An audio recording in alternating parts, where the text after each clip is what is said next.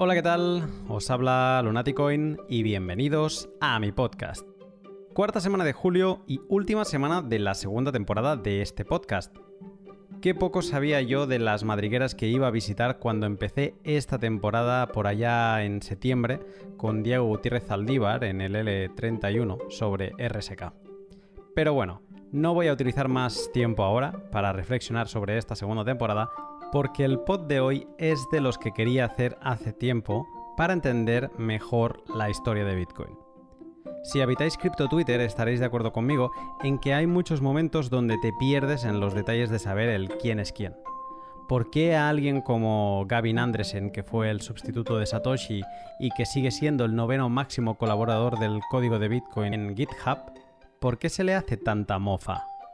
¿Qué es el Acuerdo de Nueva York y por qué se apunta con el dedo a todos los firmantes? ¿Por qué SegWit 2x es malo si en teoría SegWit es bueno?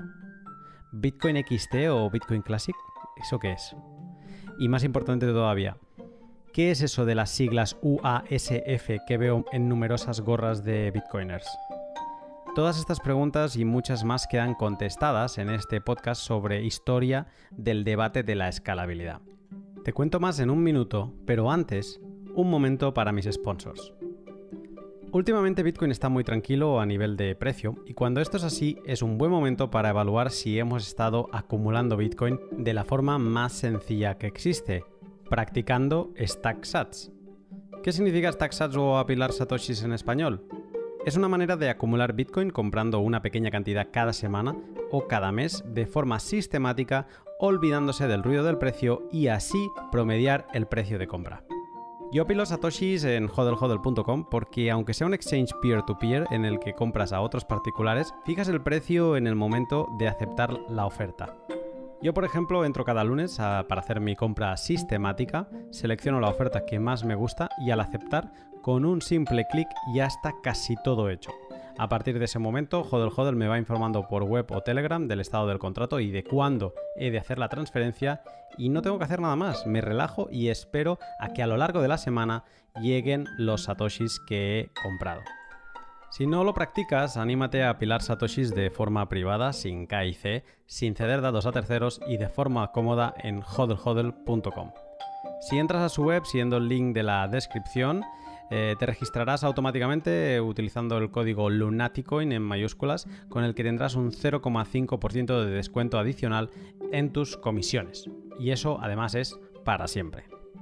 Te he contado también que cuando quieres vivir usando Bitcoin directamente sin tener que pasar por exchanges, bancos y demás pasos tortuosos, tu sitio se llama Bitrefill. Hay personas que utilizan Bitrefill a diario para sus compras de ropa, cosmética, comida, gasolina, juegos online y recargas móviles. Para los que viven así, esta semana vuelven con otra novedad.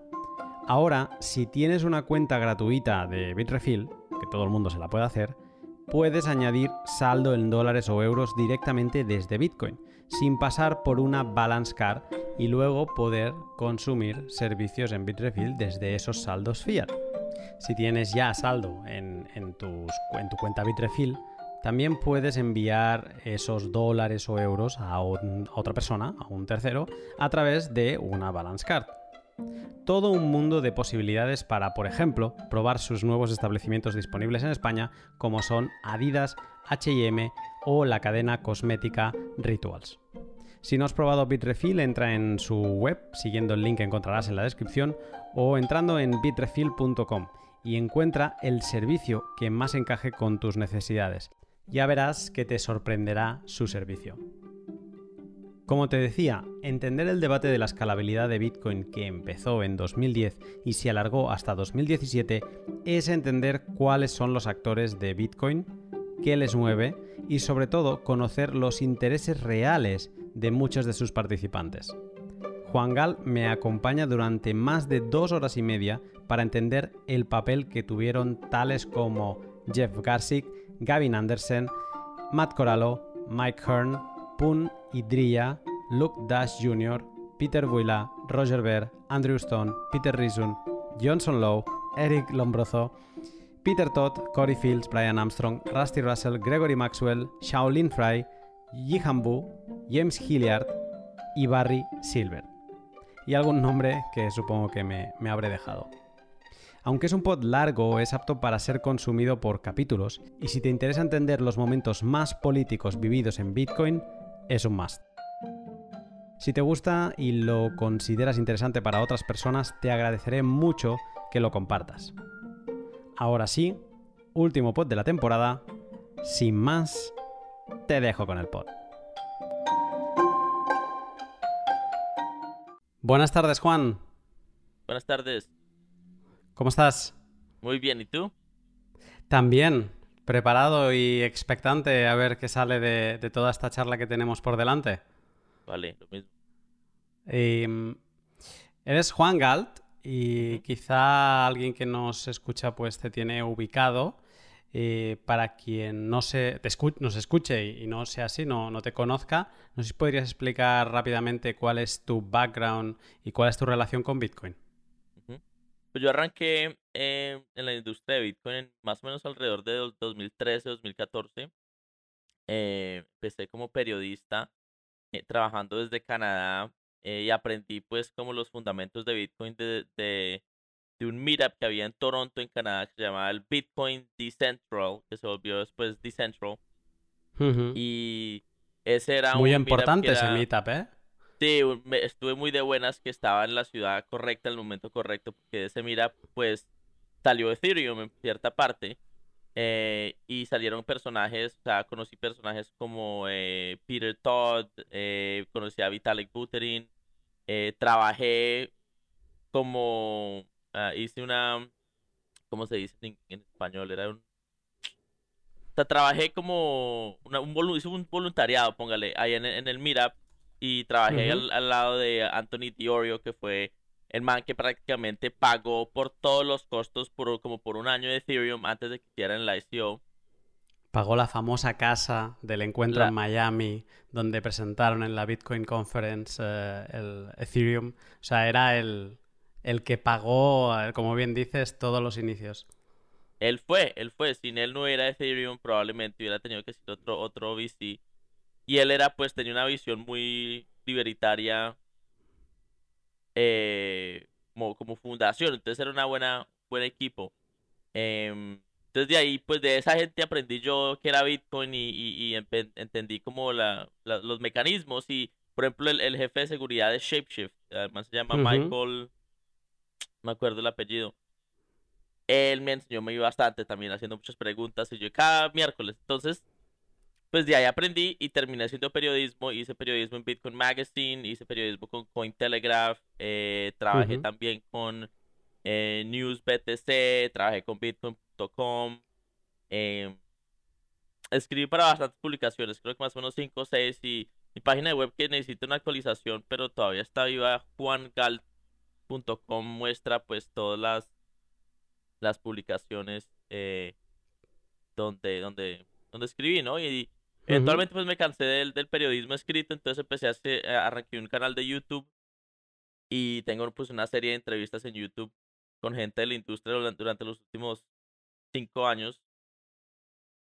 Y hoy en día estoy haciendo pues consultoría, eh, enseñándole a la gente cómo entrar a Bitcoin, cómo lograr cuidar tus Bitcoins, cómo, cómo hacer el hodl y hacerlo bien. Mm. Em, y trabajo con un, con un señor, que un americano que es un trader que, que se enfoca en, en, el manejo del riesgo en cuanto al trading, no, no, en, análisis técnico, sino manejo del riesgo. Entonces hago bastante educación y, y temas por el estilo. Muy bien. Desde que entraste hasta ahora, ¿sientes, ¿siempre has estado activo en la escena Bitcoin? Sí, prácticamente, prácticamente siempre desde que arranqué el 2013-2014 parado. Eh, sí. Porque hoy además eh, vengo con una historia que, que, ha tenido, pues prácticamente desde 2013 la, has vivido toda, yo diría, eh, y creo que eres la mejor persona de habla hispana con quien puedo charlar de, de todo esto y un poco entender mejor qué pasó, porque hoy vamos a hablar de política Bitcoin que así de primeras podría parecer un tema aburrido, ¿no? Muchos de nosotros huimos de las noticias y de estar conectados a la actualidad de nuestros países para no tener que estar escuchando a políticos, pero al final la, política que he hecho el ejercicio de buscar en, en, Wikipedia qué es la política, ¿no? Aquello, las definiciones puras. Y la política es el proceso de tomar decisiones que se aplican a todos los miembros de una comunidad humana. Y como tal, como comunidad que es Bitcoin, pues eh, también ha habido toma de decisiones muy importantes que han llevado a, ciertos momentos de tensión. Y, este gran momento, yo creo, no sé si estarás de acuerdo conmigo, pero el momento de más tensión y de más debate y la decisión seguramente más importante ha sido el debate de la, de la escalabilidad. Em, a grandes rasgos, ¿de qué trata este debate de la, de la escalabilidad?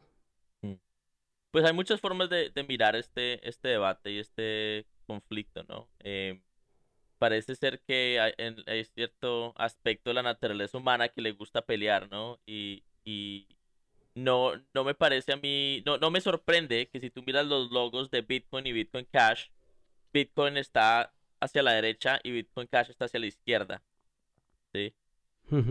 Puede que no signifique nada, pero obviamente se puede ver como un, un eco de los eh, las polaridades políticas que vemos en todos los sistemas humanos prácticamente. Eh, hasta el cerebro tiene parte derecha y parte izquierda, ¿no? Y la, una, parte es mucho más lógica y mucho más...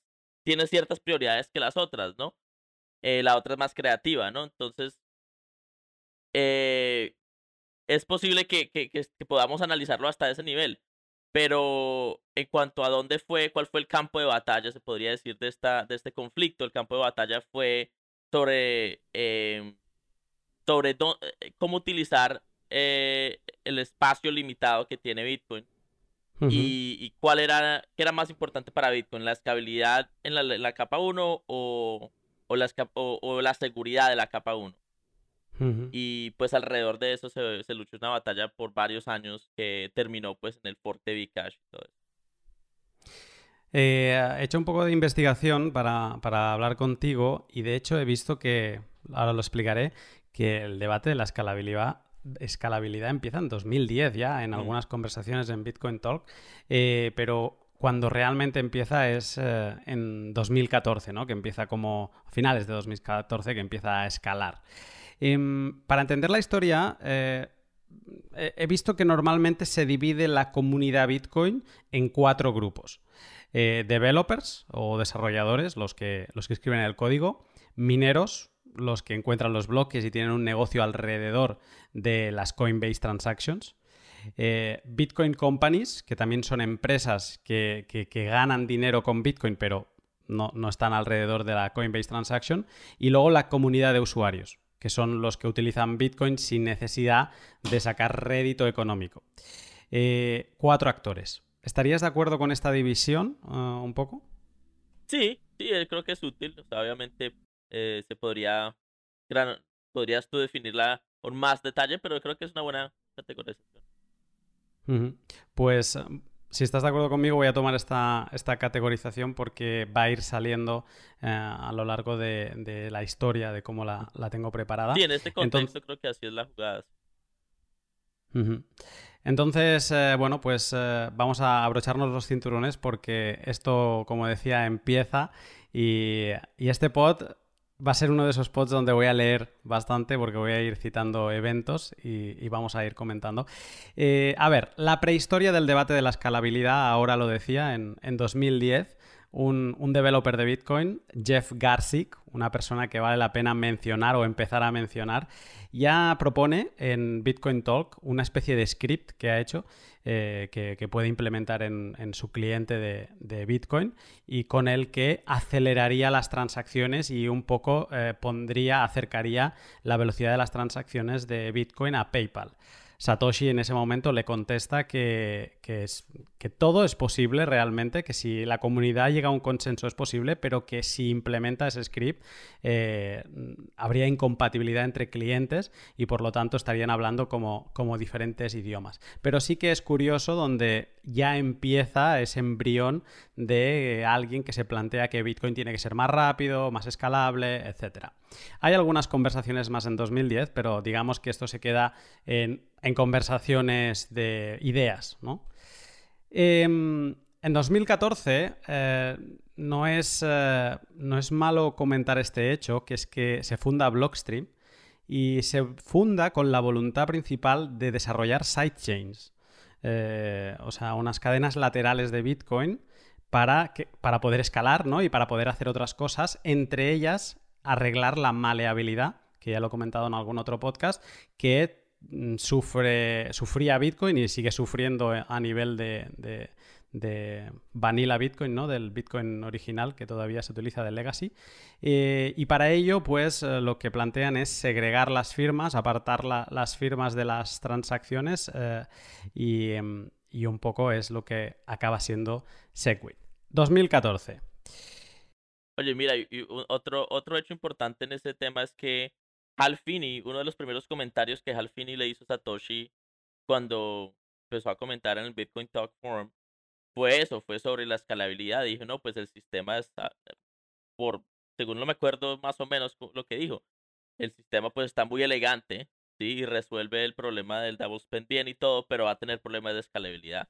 Desde el principio, uno de los primeros comentarios pues, y este fue un tema que se habló parejo y, y siempre se hablaba, era como, como una, una, la, el, el, punto detrás de, de cada frase en discusiones más técnicas y más grandes de Bitcoin era ta, ta, ta, ta, ta, ta, y tendremos que resolver la escalabilidad, ¿sí?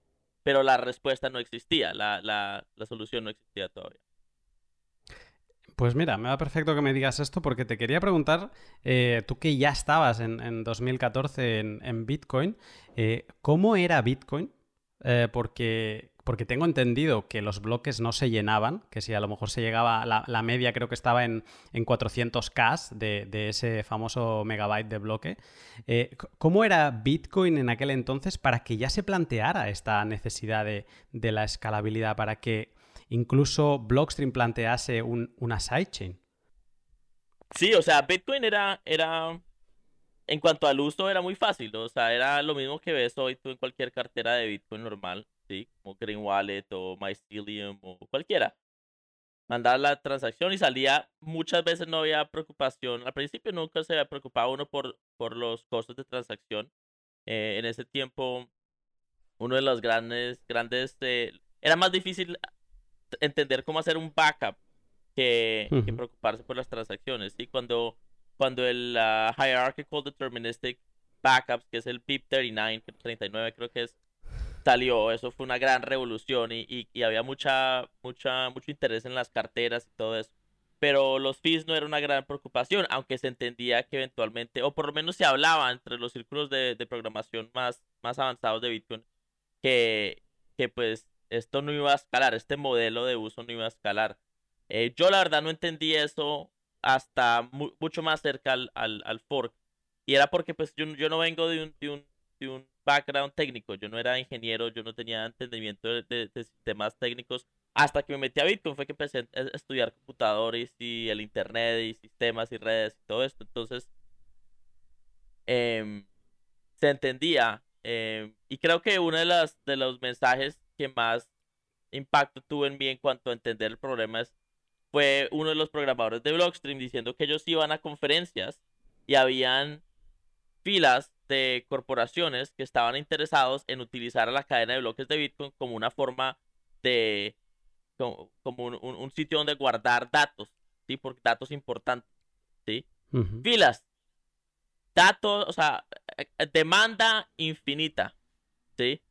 Habían, había mucha gente que quería, pero el problema es ese, con tanta gente queriendo guardar datos sobre la cadena de bloque de Bitcoin, es una base de datos inmutable, incambiable, distribuida, indestructible, pues eso lleva a ciertos problemas, ¿no? Porque lo que están haciendo es e, e, e, expandiendo moviendo los costos de almacenamiento y seguridad a una base, una tercera base de datos tercera y ganando los beneficios, pero no teniendo que manejar los costos, ¿no? Aparte, pues las transacciones que van a ser una cada quién sabe cuánto, si solo están guardando, digamos, eh, datos criptográficos para autenticar acceso o algo por el estilo, ¿no?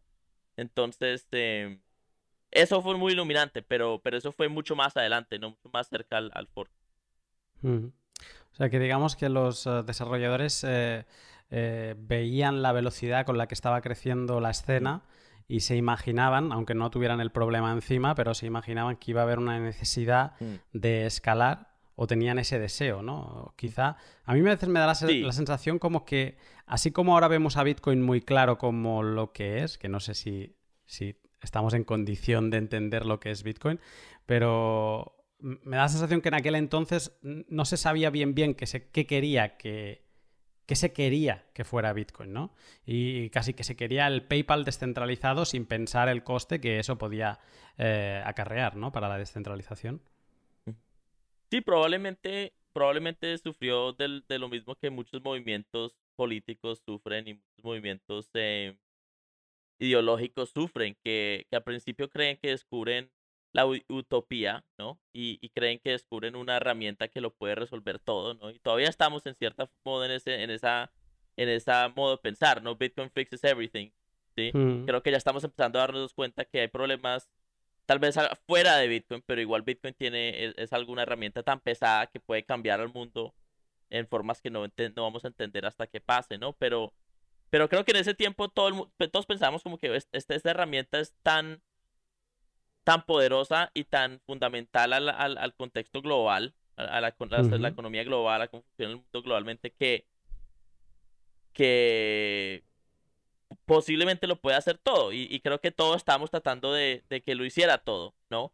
Pero mientras, pero en ese conflicto de cómo hacer para que se creciera más, que, que se pueden programar contratos, que se puede poner DNS eh, eh, como los domains encima de Bitcoin, a, a través de, eso, de, ese- de esa, de esa creatividad y esa iniciativa fue que se empezó a pulir la definición de Bitcoin. Bitcoin es todo lo que no es, en cierta forma.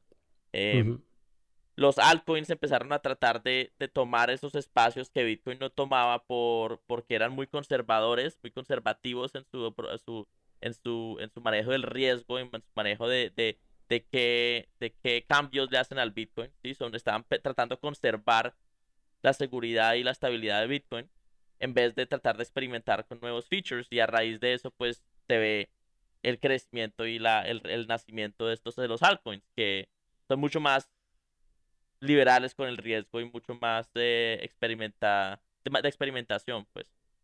Mm. Me gusta esto que has dicho de las altcoins porque es como que gracias a las altcoins Bitcoin ha sabido lo que no quería ser. ¿no? Eh, y, y y esto hay una frase de, de un genio que dijo una vez que es en, en mis imitadores veréis mis defectos, ¿no? Mm, Eh, entonces eh, sería, sería aplicable a, a Bitcoin. wow. Pero bueno, eh, vamos a seguir a- avanzando porque si ya estamos en 2014 y tenemos estos temas, creo que van a salir muchos más cuando entremos al, al tema, al meollo del asunto que es en 2015, ¿no? Sería el principio del debate y yo lo he titulado como la división entre desarrolladores y el primer ataque a Bitcoin, que es Bitcoin XT. Y me explico. El 4 de mayo, Gavin Andresen, que fue el, vamos, podemos llamarle sustituto ¿no? de, de Satoshi, una vez Satoshi ah, nos dejó, pues él dijo que estábamos en buenas manos de Gavin. Pues Gavin Andresen inicia su andadura hacia el aumento del bloque de Bitcoin eh, establecido hasta entonces en un megabyte. El 6 de mayo, Matt Corallo, eh, también un, developer que, sigue en activo, responde a la propuesta de Gavin y se posiciona en contra, de este incremento de, bloque. Eh, Matt le contestaba algo así. Dice, aumentar el bloque permitiría a la parte del ecosistema que tiene buena financiación cons- continuar construyendo sistemas que se apoyan en, el, en que las transacciones se muevan deprisa en los bloques mientras esperan que los sistemas escalen. Así, en vez de trabajar en tecnologías que lleven la no necesidad de confianza de Bitcoin a sistemas que escalen más allá de los lentos y caros asientos de las blockchains, el ecosistema continúa enfocándose en construir plataformas centralizadas y promover cambios en Bitcoin que les permitan mantener su status quo. Un- unos meses después, en agosto, de- el 15 de agosto de hecho, Mike Hearn y Gavin Andresen hacen oídos sordos a, los críticos y tiran campo a través y forquean el cliente de, de Bitcoin y crean el cliente Bitcoin XT para implementar sus cambios de, de aumentar el bloque.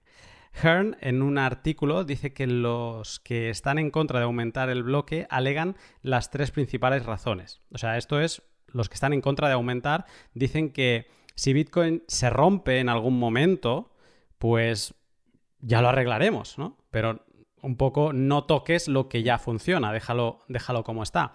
Una segunda razón eh, que decían es que el límite del bloque debería ser aumentado, pero todavía no. O sea, es que realmente no lo estamos llenando, no corramos. Y último, que me parece interesante, decían que si Bitcoin escala, se convertirá cada vez en menos descentralizado y entonces no será ya mm, Bitcoin.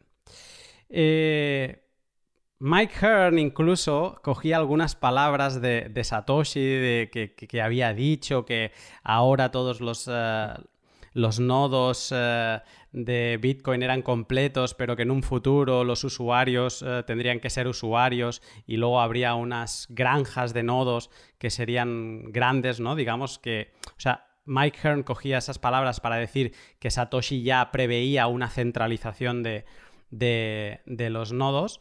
Eh, para, apoyar su tesis, ¿no? Para decir, no, no, es que yo estoy siguiendo la, tesis de, Satoshi. ¿Qué opinas tú de... bueno, a alguien también le gustó mucho, mucho esta idea. Eh, ¿Qué opinas tú de, estas palabras de, Satoshi y lo que proponía Gavin y, Mike con Bitcoin XT ampliando el bloque a, a 2 megas? Sí, Gavin es un personaje muy interesante porque, porque fue él como el padrastro, ¿no? El, el, el que siguió, el que le siguió a Satoshi. Y él siguió con, con la bendición de Satoshi, pero fue un personaje que perdió su reputación a base de varias movidas como extrañas en el, mundo de Bitcoin. Y hay gente que todavía como que lo, admira. Y el man, pues obviamente es un tipo que tuvo un impacto muy importante en Bitcoin. Pero eh, pues mira, no, me, yo, me acuerdo que escribí un artículo sobre el tema en ese tiempo.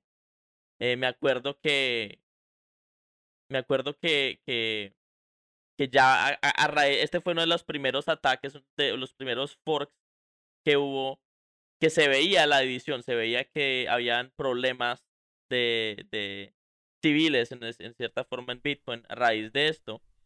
Y, y, se sabía, cuando, cuando pasó esto, nos dimos cuenta que iban a haber muchos más. Y creo que no fue mucho tiempo que pasó de aquí a que salió Bitcoin Unlimited. Eh, Mike Hearn era un tipo también que pues era prolífico, no era un programador muy, muy, muy popular o, por lo menos muy conocido. Y, y man creo que tuvo mucho que ver con, creo que tuvo algo que ver con Open Bazaar, pero no estoy seguro. Pero el man pues era muy activo, ¿no? Eh, y pues yo aquí escribí un artículo en ese tiempo en Cointelegraph que te lo mandé por Twitter acerca de Bitcoin XT en el que ellos habían tratado de modificar, el cliente que habían modificado eh, bloqueaba los IPs de, de, de Tor, ¿sí? Lo cual pues es sacrilegio en este espacio porque estamos muy preocupados por la privacidad y el anonimato, ya que pues es un sistema que, que en cierta forma depende de la privacidad pero que no necesita, eh, no necesita más información que, que, lo básico criptográfico, ¿no? Entonces, eh, eso fue mi, mi, foco en ese tiempo, es decir, este es el problema principal con este cliente.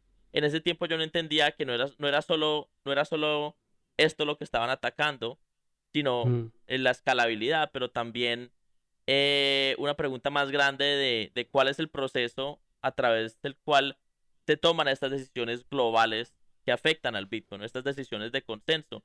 Y creo que este tema nos lleva a, darnos cuenta que hay decisiones que, que, afectan a todo el mundo en cierta forma, que son que tienen consecuencias universales, y hay decisiones que tienen consecuencias muy locales, ¿no?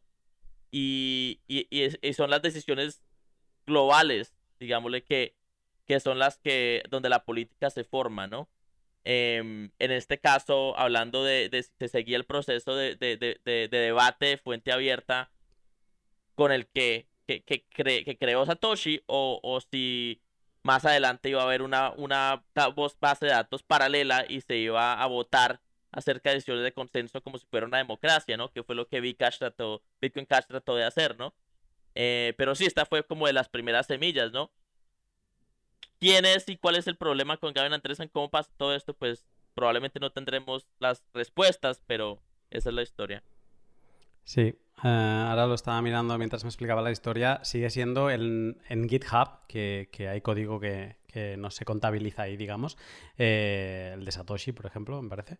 Pero en GitHub es el noveno mayor contributor de, Bitcoin. Todavía, ¿no? Ah, y eso que hace tiempo que, que, no está. O sea, es curioso como una persona que puede llegar a aportar tanto eh, pero que también aportaba con polémica. mencionabas tú antes a Amir, eh, con Amir se las tuvo y también fue lo que acabó llevando a Amir a hacer Bitcoin, porque eh, no sé en qué momento fue.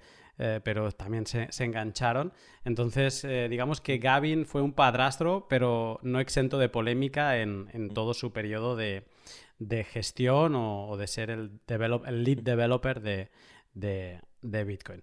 Pero bueno, después de, que Gavin y Mike, eh, como sobre todo Gavin, como un desarrollador potente de Bitcoin, eh, tomaran este camino de, hacer el cliente de Bitcoin XT, eh, la comunidad de developers hace un primer intento de buscar consenso, ¿no? que es lo que tú venías a decir algo antes. en toda decisión política hace falta un consenso, no se puede tomar a la ligera.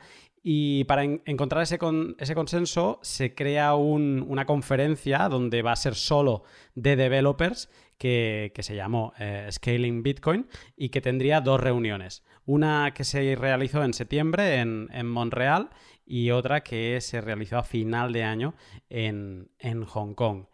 Interesante destacar que en esta primera conferencia en, septiembre... ¿Qué año eh, fue? ¿El perdón? ¿Qué año fue? 2015. Sí. Eh, de hecho, eh, la conferencia de Scaling Bitcoin, pero este, más concreto se llamó Bitcoin Scalability Workshop Phase 1. Eh, en esta, Joseph Poon y Tadeusz Drilla explican The Lightning Network como solución de escalabilidad, ¿no? de hecho, tengo una frase seleccionada que no me acuerdo quién de los dos era que decía, ¿cómo podemos expandir la usabilidad sin herir la verificabilidad? Mantener la verificación por el usuario en contra de una verificación única de empresas globales. O sea, ellos estaban hablando es necesitamos escalar de alguna manera que, que, siga permitiendo a la blockchain ser mantenida por usuarios que no tengamos que, o sea, mantener la descentralización al final, ¿no? Eh, Lightning era una buena solución, pero necesitaba arreglar una cosa que en 2014 se planteaba arreglar Blockstream, que es la, maleabilidad. Pero de momento, para, para Bitcoin no, había una solución sobre la mesa que, arreglase la maleabilidad y sin, y sin ello Lightning no, podía suceder. Eh, entre las dos conferencias, eh, entre la de Montreal y la de Hong Déjame ¿Sí? Te hago una pausa ahí porque eh, Lightning es, es posible implementar Lightning encima de Bitcoin sin la resolución, sin resolver la maleabilidad, pero sería más complejo. Sí, esta siempre fue como el argumento pues que yo escuché cuando, cuando estaba este debate. Eh, y para los que no saben qué es la maleabilidad, es, es, la posibilidad de que un minero cambie, creo que es eh, la forma en que se, se, se, escribe el, un ID de la, de la transacción, ¿no? Es el hecho de que las los, el, transaction ID creo que es, no, es, no, es, no, es, único, sino que puede ser manipulado. Yo, por lo que tengo entendido, es, un tema que es, se debe al, creo, a, al ECDSA, ¿no? A ECDSA, que te permite que hacer una misma transacción válida que gaste un UTXO, ¿vale? Pero que tengan firmas distintas, ¿vale? Y por lo tanto, como la firma está dentro de lo que luego genera el Transaction ID, tú puedes acabar teniendo dos Transactions ID distintos de una misma transacción válida, solo porque eh, la firma puede ser distinta eh, eh, con ECDSA. Y como la firma está dentro de la transacción, pues por eso eso te genera diferentes Transactions ID.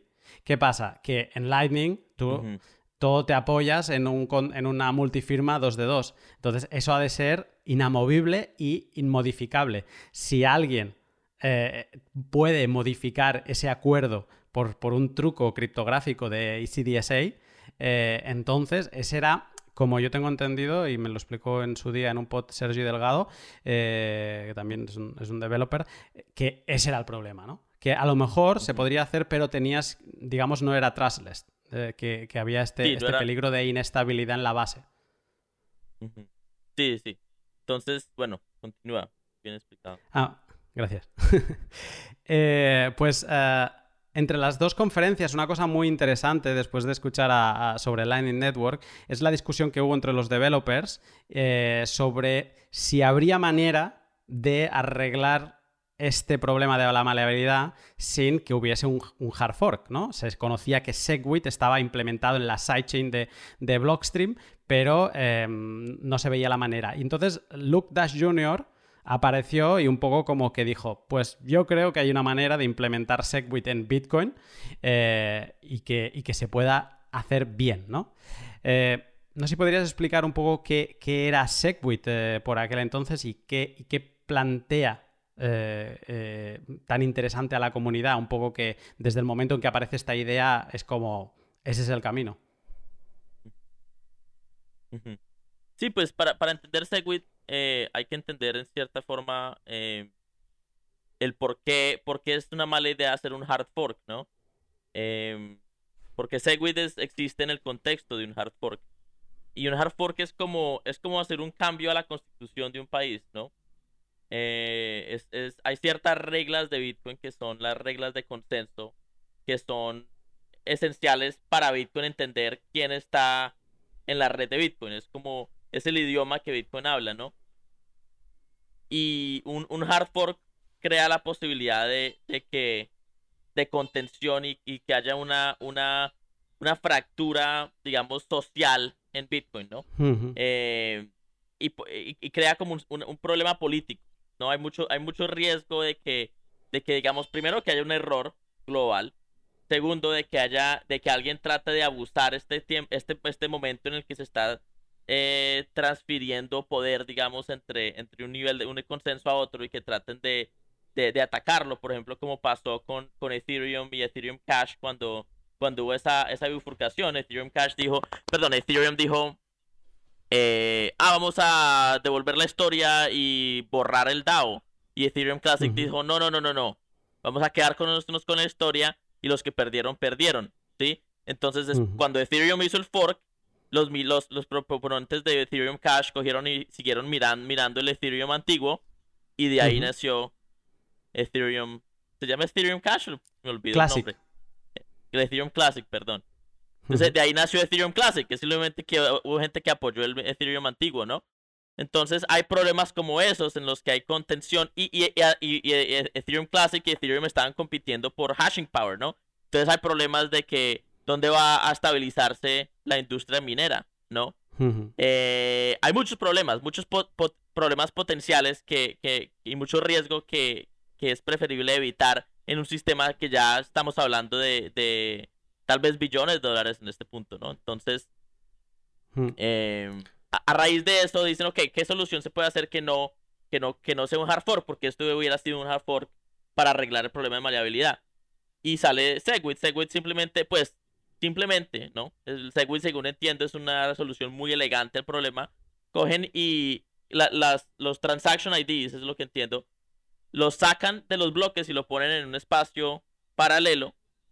Y en ese espacio paralelo, pues, pueden trabajar con, con, la, con, con, estos, estos materiales criptográficos, eh, arreglar la maleabilidad y le da, le da escalabilidad a Bitcoin.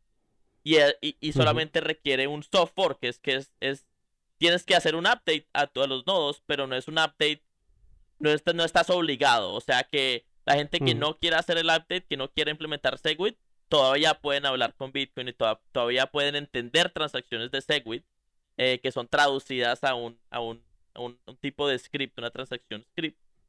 Eh, y pueden todavía negociar con Bitcoin. Ahora, Segwit, bueno, podemos hablar de... Hay, un punto en el que Segwit rompe esta compatibilidad eh, hacia el pasado, ¿no? Pero, pero es, es, es, es, una, es más adelante. O sea, en general el Segwit más popular es el Segwit que, que tiene, que, que se integra con, las con el Bitcoin Legacy, con las transacciones Legacy, ¿no?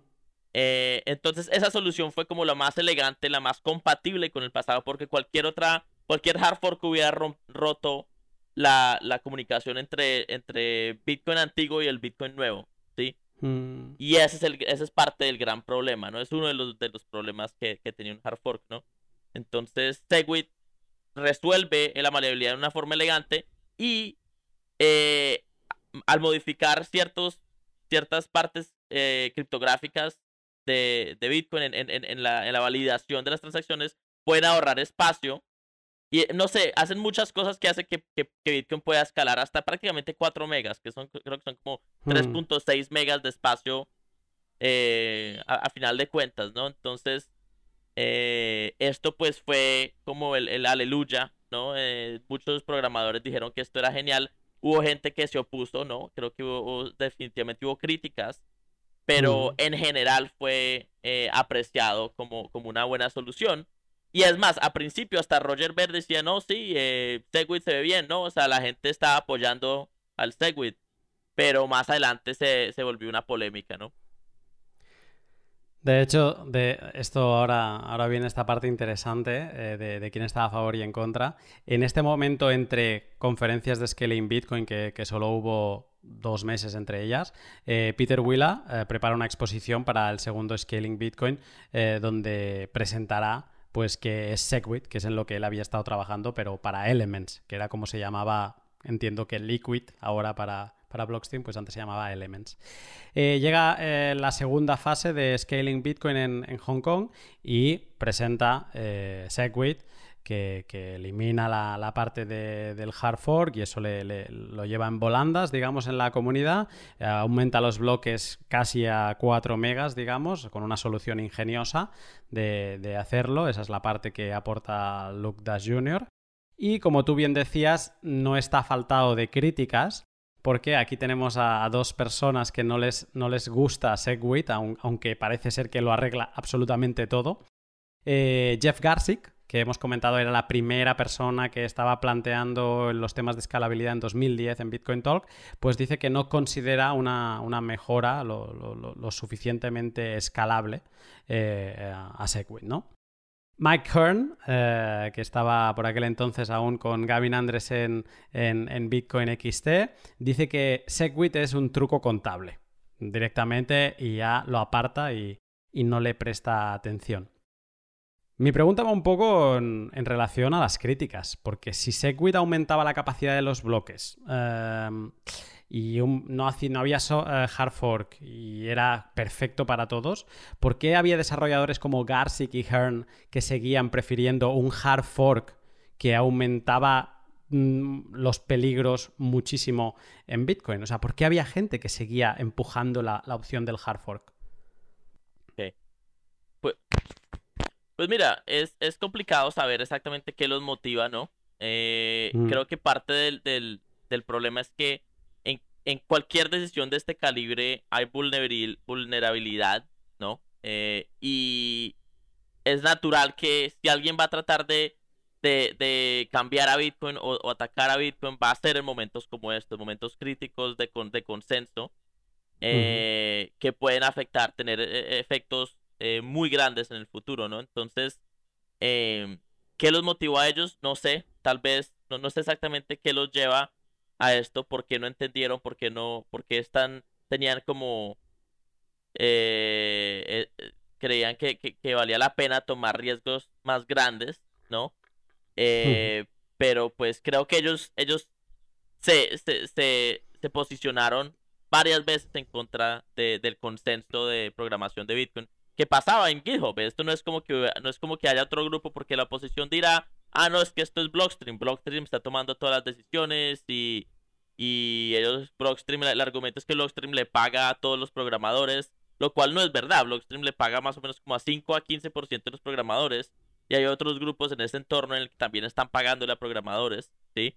Hay una, una página de web en GitHub. Pues hay una, una, una red, un sistema en GitHub de comunicación en el que cada detalle se habla y se argumenta a gran, eh, ¿no? A gran escala, pues a gran detalle, ¿no? O sea, cada cosa de Bitcoin se habla eh, 20 veces más de lo que, de lo que pesa, pues, ¿sí? O sea, todo se debate, todo se habla, todo de comunicación y ya hay una, una sociedad, en cierta forma, de, de, de, consenso en Bitcoin y ellos constantemente están tratando de crear una sociedad paralela prácticamente, ¿no?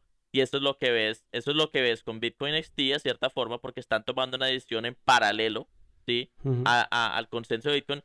Y lo hacen otra vez más adelante con Bitcoin XT, que Jeff Garcic es pues el líder de... No, con, con, perdón, con Segwit 2X. Lo hacen con Segwit 2X durante el Grand Fork. Es lo mismo, es una sociedad paralela de, de, open source, ¿no? eh, ¿Por qué? No sé. Pero es posible, se puede argumentar lo que, lo que Matt lo dijo originalmente, que, que ellos tienen incentivos corporativos, que ellos quieren prefieren, prefieren el, el, la escalabilidad hoy que la, que, la que mantener la, la descentralización hoy y mañana, ¿no? es el hmm. problema. Sí, porque aparte antes comentabas eh, tú lo malo de un hard fork y es que cuando hay un hard fork no tienes la opción de seguir corriendo el cliente antiguo ¿no? Digamos que un soft fork te da la libertad. Y esto es siempre, está lleno de libertarios, ¿no? De que cada uno haga lo que quiera. Y eso es un soft fork. O sea, eh, Bitcoin eh, hace el upgrade, pero si es un soft fork, tú no tienes la obligación, ¿no? Y sigues estando dentro de, de la red. Mientras que un hard fork obliga a todos los nodos a hacer upgrade o están fuera o ya no tienen las mismas reglas de consenso. Y, sigue sorprendiendo, ¿no? Pero que quizá, eh, y, se verá más adelante, seguramente había eh, intereses de, empresas que les estaban empujando. Pero bueno, por, por, este 2015 sí que es verdad que el discurso queda bastante entre, entre desarrolladores. Eh, había una comunidad que intentaba encontrar el consenso con este tipo de, de conferencias y había otra que un poco pues no le gustaba y se apartaba y creaba la suya. ¿no? A finales de año también es interesante destacar que, lo has mencionado tú por encima antes, que hay dos personas, Andrew Stone y el doctor Peter Rizun, que también forquean el, cliente de, Bitcoin y crean Bitcoin Unlimited.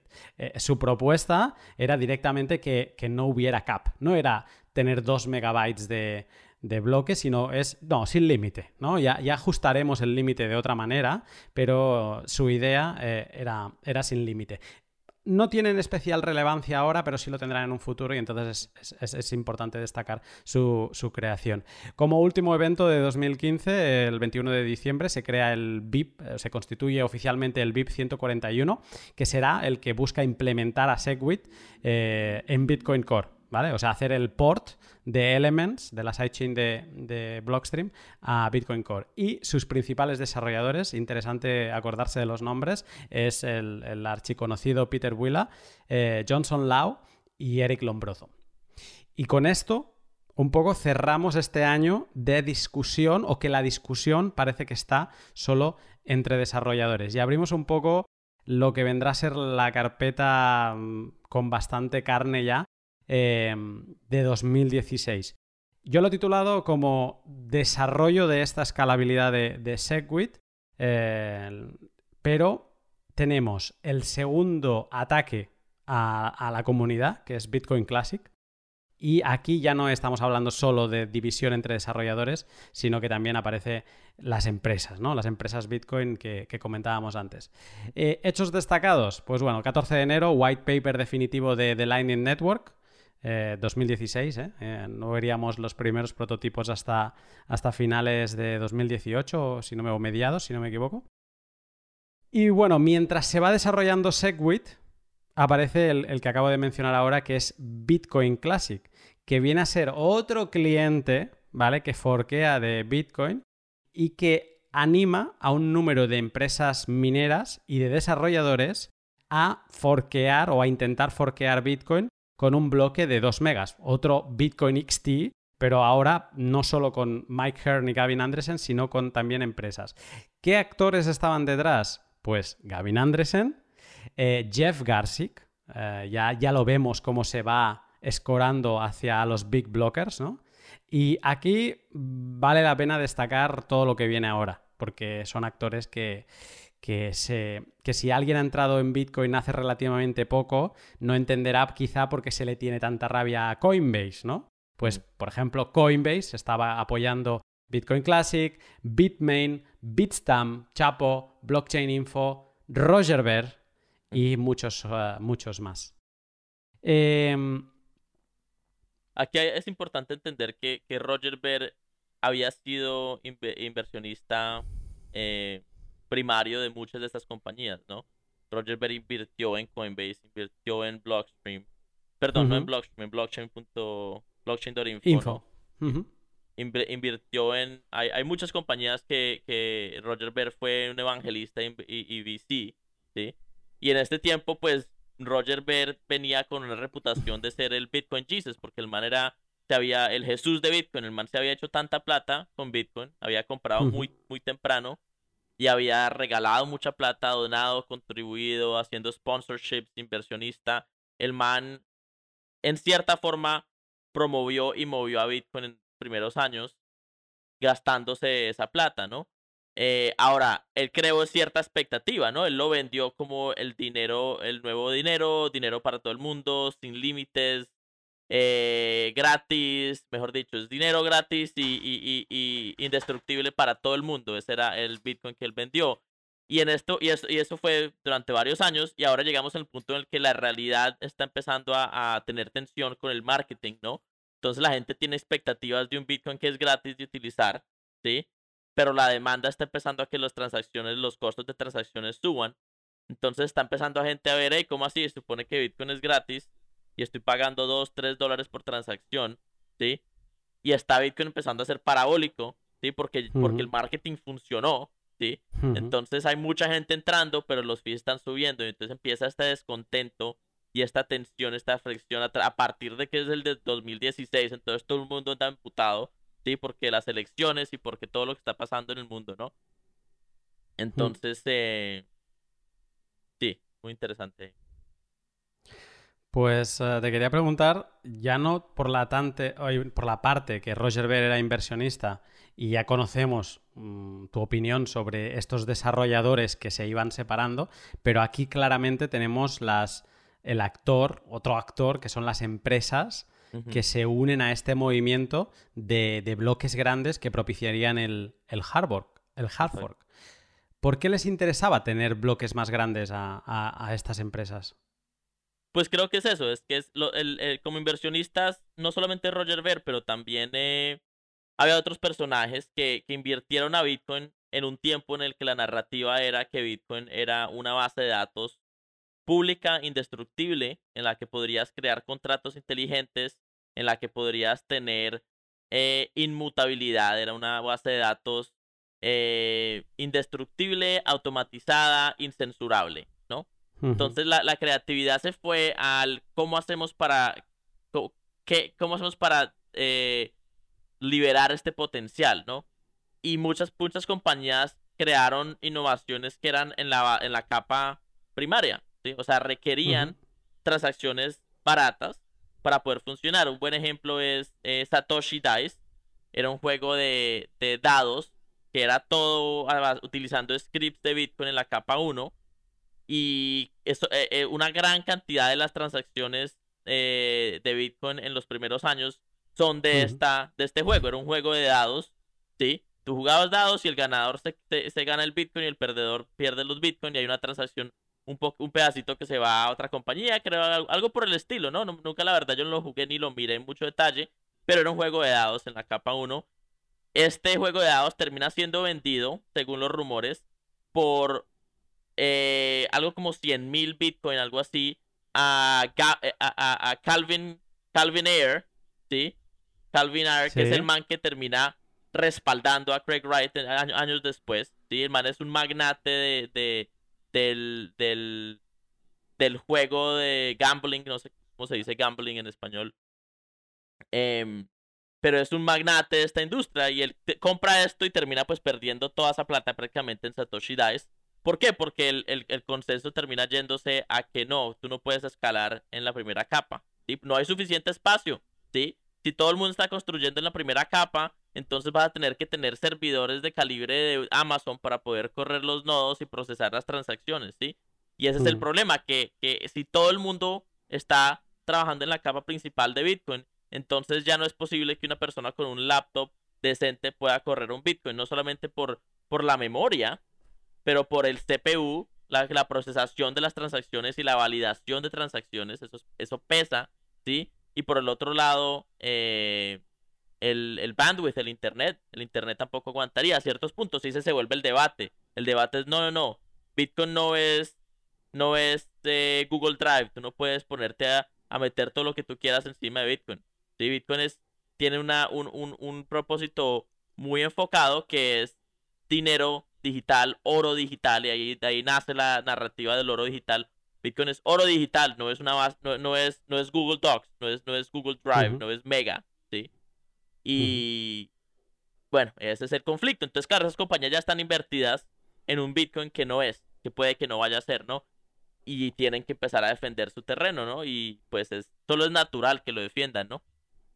Pero es interesante como es defienden su terreno a costa de la descentralización. O sea, ellos como eh, we were promised eh, cheap transactions, ¿no? Eh, nos prometieron transacciones baratas y esto lo defienden a muerte cuando creo que Satoshi en algunos escritos ya decía que, esto, el coste de las transacciones iría aumentando, o sea que esto de que quién les prometió transacciones baratas se podría discutir, pero lo que sí que se prometió a la comunidad es una descentralización. Y básicamente ellos iban como su negocio se reducía con transacciones más altas, estaban mirando por ellos. Sí, Sí, desde, desde, desde muy temprano Satoshi dijo que, la gente se iba a volver muy eh, radical en su defensa de los bloques pequeños. Eh, y de ahí nació Namecoin, por ejemplo. Namecoin es, es un intento a crear un sistema de, de, DNS encima de Bitcoin. Ah, te perdí. Ok. Eh, aló, ¿me escuchas? Te está sí, te escucho. Bueno. Se escucha un poco. es un intento a crear un, un, DNS. Ok. Bitcoin es un, Namecoin es un intento a crear DNS encima de Bitcoin y sale Satoshi y dice, eh, es mejor que, que, que, este sistema de DNS tenga una tenga su propio futuro y su propio fate, tenga su propio destino separado a Bitcoin, pero sí podemos tal vez usar un merge mining en el que, en el que Namecoin se beneficia de la industria minera de Bitcoin, ¿sí? Desde ahí, y eso es 2010, algo así, es 2010-2011. Esto fue antes de Litecoin. Litecoin no existía todavía. ¿sí? Entonces, es, esa, ese tema es viejo, pero pues no se, no se materializó hasta años después. Hmm. Pues avanzando con nuestra historia, eh, tenemos aquí a estos actores que reatacan a, la unidad de Bitcoin con Bitcoin Classic y el consenso, la comunidad, vuelve a hacer otro esfuerzo, como ya hizo con Scaling Bitcoin, de, intentar acercar posturas. Y en este caso hace, hace una mesa redonda, que se le conoce así, como la mesa redonda de Hong Kong. Se reúnen donde había sido el último Scaling Bitcoin. Y en este caso se reúnen developers, eh, más developers que no solo estos mencionados arriba, con agentes mineros, algunas Bitcoin companies, para intentar trabajar en un acuerdo que de hecho alcanzan, ¿vale? Y a mí me parece bastante sorprendente y quiero comentar contigo mm. este Hong Kong Agreement. Porque a lo que llegan de acuerdo es que van a trabajar para implementar Segwit, que se estaba aportando en aquel momento, para luego trabajar en un hard fork de 2 megas. Y esto mm. no me parece tontería. Sobre todo no me parece tontería por la gente que está involucrada, pero bueno, ahora llegaré. La frase final que firman todos, ¿vale? Eh, dice algo así como que los Bitcoin Core Developers presentes en la mesa redonda tendrán una implementación de hard fork lista como una recomendación para Bitcoin Core durante los tres meses después del lanzamiento de Segwit, ¿vale? ¿Y qué desarrolladores firmaron el Hong Kong Agreement? Bueno, pues eh, algunos que no sepan de la historia, que se sienten bien y, que se agarren porque vienen algunos nombres importantes. Luke Dash Jr., Peter Todd, Corey Fields, Johnson Lowe, que en ese momento estaba desarrollando, es, uno de los tres eh, que estaba trabajando en el VIP 141 de Segwit, y Matt Corallo. Matt Corallo, que había contestado a Gavin, ¿no? Eh, criticándole esta, este, este, deseo de, en Bitcoin XT de crecer a, a 2 megas. E, estos nombres, es como a mí de las cosas que más me han extrañado de investigar este tema, es como que incluso los developers tenían la percepción que el hard fork era eh, algo que tenía que suceder tarde o temprano. Que lo único que estaban discutiendo era cómo implementarlo y cuándo. pero es a la única conclusión que llego yo de... de estamos, estamos en febrero de 2016 también, ¿eh? O sea que hace tiempo y la escena era, era más joven. Pero no sé, ¿cómo, lo ves tú que, estos core devs tan respetados eh, aceptasen que, trabajarían en un hard fork para tener bloques de 2 megas?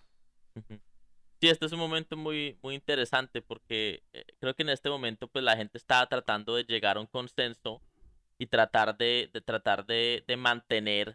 eh, mantener la paz en cierta forma porque ya, ya llevaba la discusión varios años, ya se veía la demanda, se veía el principio del, del bull market del 2017, ¿sí? Se sabía que íbamos a llegar a un punto en el que íbamos a probar pues, los límites de escalabilidad de Bitcoin, como pasó mm. en, el, principio del 2014, ¿sí? Bitcoin se fue parabólico y tumbó a MTGOX porque todo el mundo estaba en MTGOX, entonces ahí crecieron los escanjes, ¿sí? Ahora vamos a probar la escalabilidad, ¿no?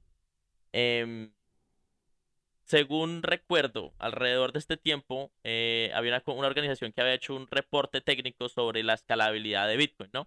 Y decían, bueno, llegaron a la conclusión que 8 megas era un, un, upgrade eh, neutral en el que podría mantenerse dentro de dentro de los dentro de los rangos de computación normales de laptops y de computadores públicos y podría proveer suficiente tiempo y espacio para crecer y todo eso. Entonces, e, e, este reporte era como otro tipo de compromiso, una forma de llegar, un, de, encontrar una resolución neutral, ¿no?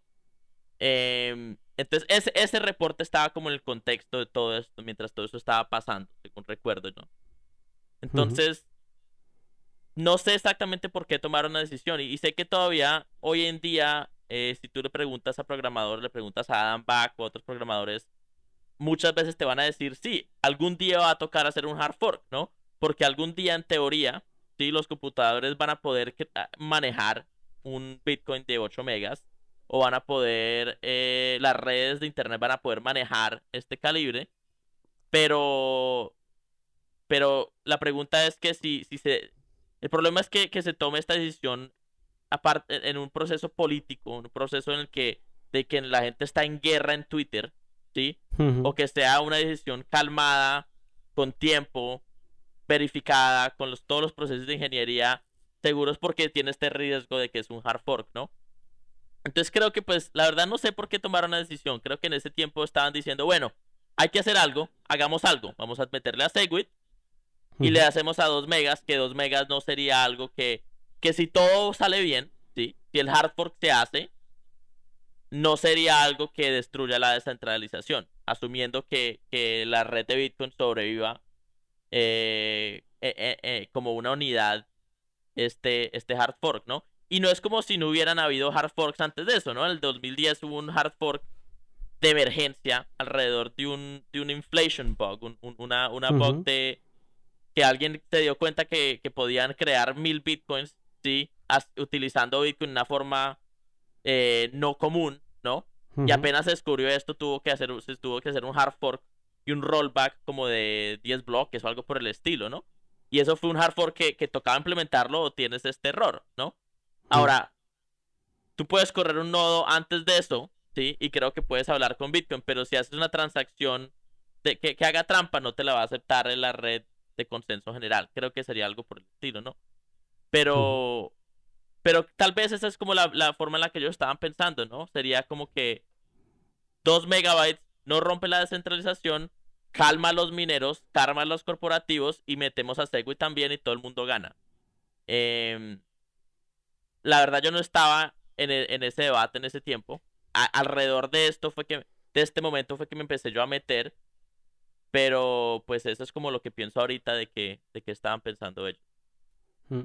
Me da la sensación que cuando lees, y además leo la frase de nuevo, traducida por mí de, este acuerdo, eh, que dice que, que ellos tendrán lista una implementación de hard fork como recomendación para Bitcoin Core, o sea, no sería algo obligado, sino ya lo tendrían preparado para, como recomendación durante los tres meses después del lanzamiento de Segwit. O sea, como que se habría ya implementado Segwit, digamos que los developers se podrían apuntar un tanto de ya tener Segwit funcionando y harían una recomendación.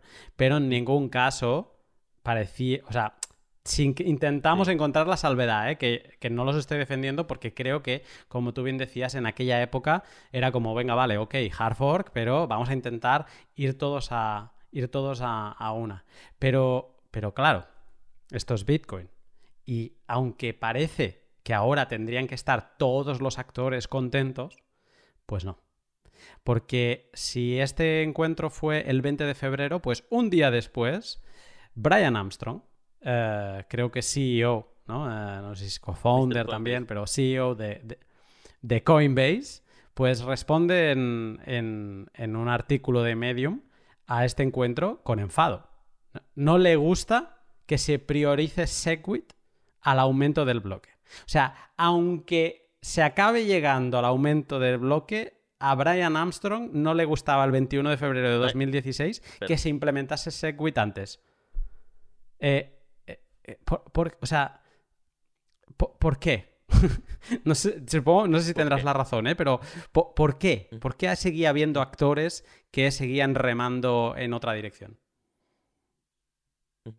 Mira, Coinbase desde el principio de, la historia de, de, industria ha sido una compañía que ha tratado de ser el, el, establecimiento, ¿sí? de establishment. Ellos son el, ellos quieren ser el JP Morgan de Bitcoin, quieren ser el, el, el Wells Fargo de Bitcoin. Ellos siempre fueron centralizados, siempre fueron con todas las regulaciones, super compliant, ¿sí? siempre trabajaron con, con New York, con Silicon Valley, con Washington. Ellos siempre han sido como la, la versión, eh, el, establishment de Bitcoin, ¿no? Y por otro lado, son igual de incompetentes técnicamente. ¿Sí? Ellos siempre han sido los últimos en hacer upgrades, los últimos en implementar la tecnología nueva que sale en Bitcoin. Y, y es en parte porque eh, creo que es por, por eso, porque son son mucho más enfocados a, la seguridad, digamos, legal y, y mucho, mucho más enfocados en, el, en la integración legal que, que en ciertas partes lo, lo técnico, ¿no?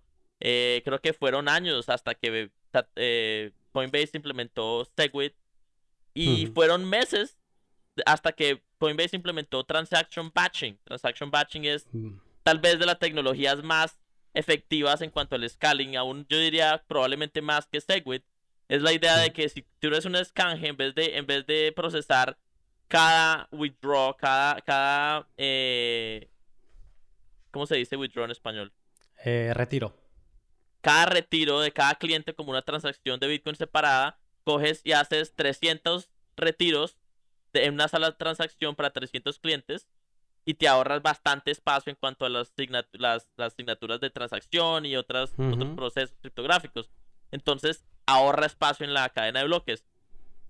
Coinbase se demoró bastante en esto y es una, de las razones que los hemos criticado mucho. Y es probablemente porque tienen ellos un, un, nido de transacciones de miles de novatos, de, usuarios novatos en su escanje, ¿sí? Con, con microtransacciones y micro unidades de Bitcoin en su escanje, ¿no? O sea, quién sabe cuál es el, qué, qué horrores técnicos tienen ellos que, que, que, desatar. Pero esto hubiera sido bastante costoso. Posiblemente hubiera sido costoso para ellos pasarse un, un, un modo, un, modo de Segwit. Y no lo hicieron por años. ¿sí? Ellos resistieron esto por años. Em, es posible que sea por esos lados. Definitivamente ellos hubieran tomado unos costos significantes en la implementación de Segwit. Eh, pero, pues, ese es el juego. O sea, lástima, ¿no? Como por, porque otros escanjes lo implementaron de una, ¿no? Muchos escanjes fueron más rápidos. Bitfinex fue uno de los primeros, ¿no? Kraken está metido también mucho más rápido que Coinbase. Entonces, esto es un problema de Coinbase. Es un problema de administración de Coinbase, no un problema de que de que Segwit, no es un problema de Segwit porque muchas compañías implementaron a Segwit relativamente rápido.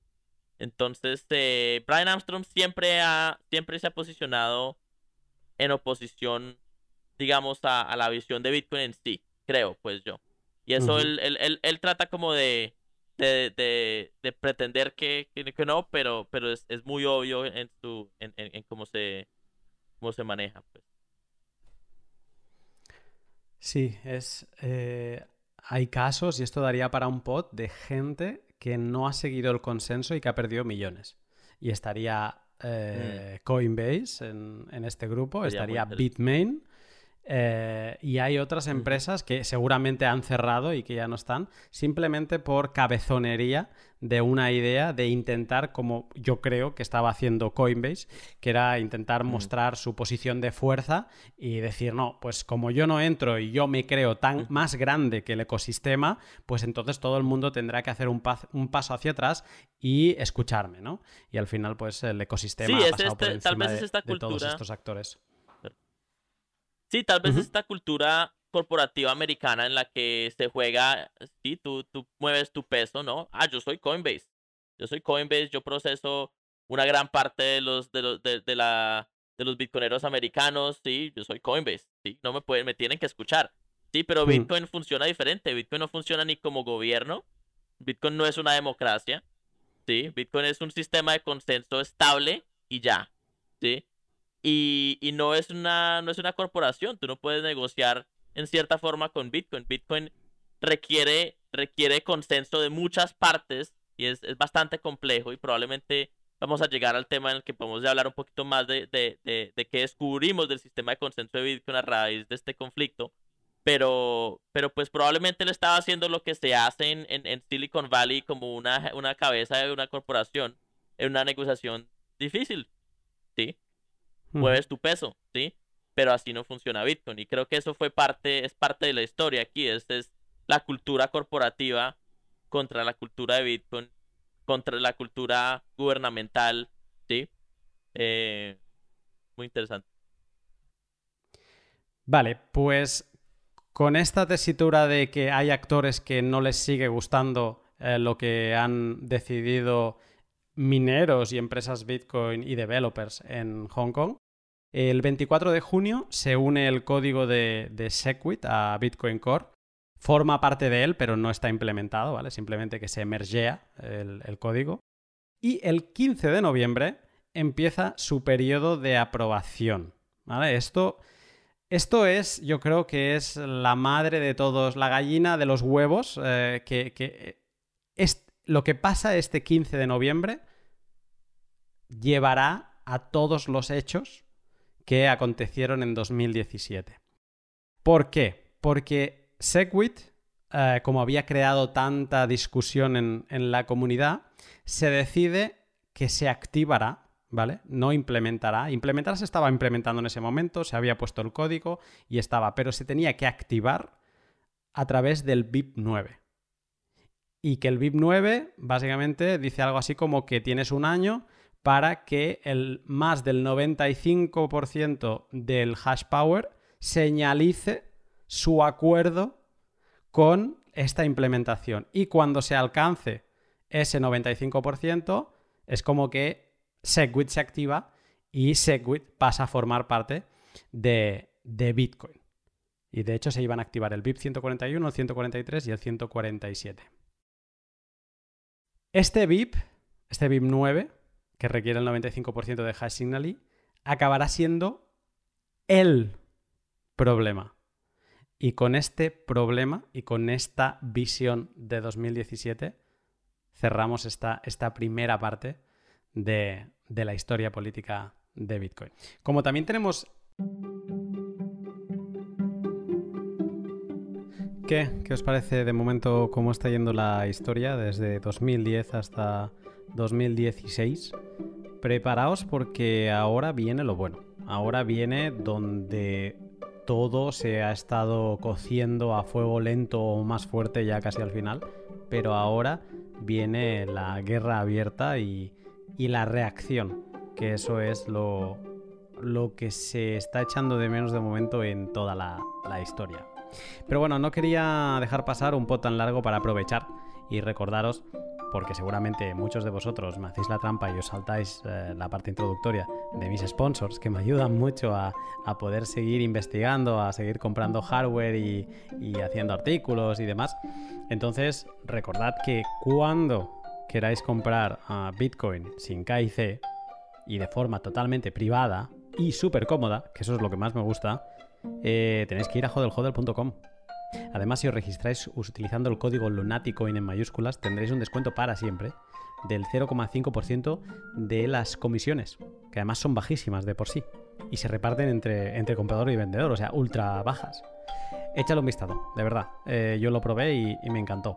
Y luego, cuando quieras consumir ese Bitcoin, porque vas acumulando, acumulando, acumulando, y un día te quieres dar un capricho y dices, uff, qué pereza ahora. Tengo que mirar el tema de la fiscalidad, cómo está. Bueno, pues hay una manera bastante rápida de hacerlo, que es sin pasar a Fiat, que es consumiendo esos Bitcoin directamente. Y lo puedes hacer en bitrefill.com. Entonces vas a Bitrefill, miras todos sus servicios que hay, que tienen, yo diría, como cuatro tipos de servicios. Uno son las tarjetas regalo, que es el que más utilizo yo y me encantan y tienen sitios tan variopintos como servicios digitales como Steam y League of Legends o IKEA para muebles o MediaMark o Amazon. O sea, tienes de todo.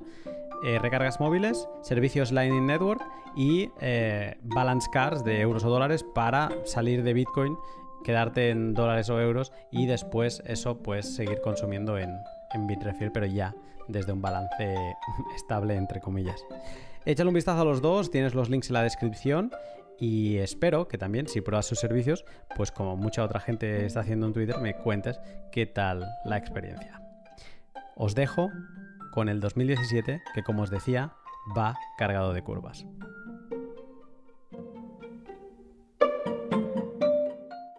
Ahora empezamos 2017, en, el, en la anterior parte cerrábamos 2016 eh, pero 2017 es ultra intenso en acontecimientos. No voy a demorar más y, salto directamente al punto donde nos quedamos. Porque como, como nos quedamos en que el 15 de noviembre de 2016 habíamos activado no, habíamos em, implementado Segwit y empezado el proceso de activación de Segwit, que duraría un año, ¿vale? Y que se activaría en base al BIP 9. Esto fue así porque como había habido tanta discusión con el debate de la escalabilidad, se decide desplegar Segwit en base al BIP9 que requiere el 95% del hash signaling, que, como decíamos, pues acabará siendo en este 2017 un problema.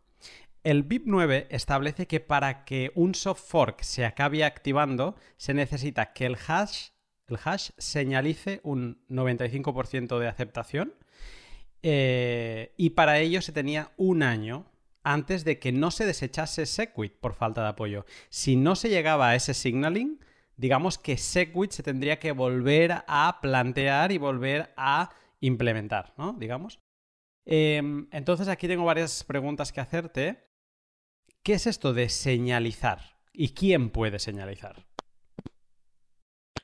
Em, bueno, mi entendimiento es que cualquier persona con un nodo puede señalizar, puede decir yo apoyo a tal, a tal eh, versión de Bitcoin. Y esto es en cierta forma diferente a, implementar esa versión. Es posible, como en cualquier sistema político, tú puedes decir yo voy a votar por los republicanos o por la de la izquierda, ¿sí? Pero otra cosa es lo que haces el día de, el día de la verdad, el día en el que en realidad votas, ¿no? Entonces, esa es parte de la, de la jugada. En realidad es, un, es una herramienta para ayudar a entender, a predecir el futuro, ayudar a entender dónde está el consenso en este momento antes de que llegue la, el momento de tomar la decisión. Eh, en muchos casos, eh, los mineros requieren, o sea, eh, originalmente tú tenías que tener un nodo para ser un minero, ¿sí? Tú descargabas una copia de Bitcoin y tenías un nodo con, toda la cadena de bloques y la historia de validado y todo, y de ahí minabas. Eventualmente cuando la minería de Bitcoin se, se, creció tanto que era eh, difícil que una sola persona minara Bitcoin, empezaron a crear lo que se llaman las mining pools. Los mining pools son como eh, alianzas de mineros que utilizan un solo nodo y minan como una sola entidad, pero reparten los, las ganancias eh, apropiadamente y por lo tanto distribuyen el riesgo y básicamente permite que ganes pedazos pequeños, más pequeños de Bitcoin, pero más constantemente y con mejores probabilidades. Entonces, eh, muchos de estos de estas pools de, de, de, minería empezaron a señalar que iban a apoyar a, bueno, a Bitcoin Classic, que fue parte como de la del problema que vas a hablar un poquito más adelante, pero esa era parte del dilema, ¿no? Entonces habían mining pools que estaban hablando, eh, hablando por gente que estaban minando en su, en su, en su, en su, en su pool, ¿sí? Y habían pues gente con nodos en sí y habían mineros eh, independientes que estaban señalando.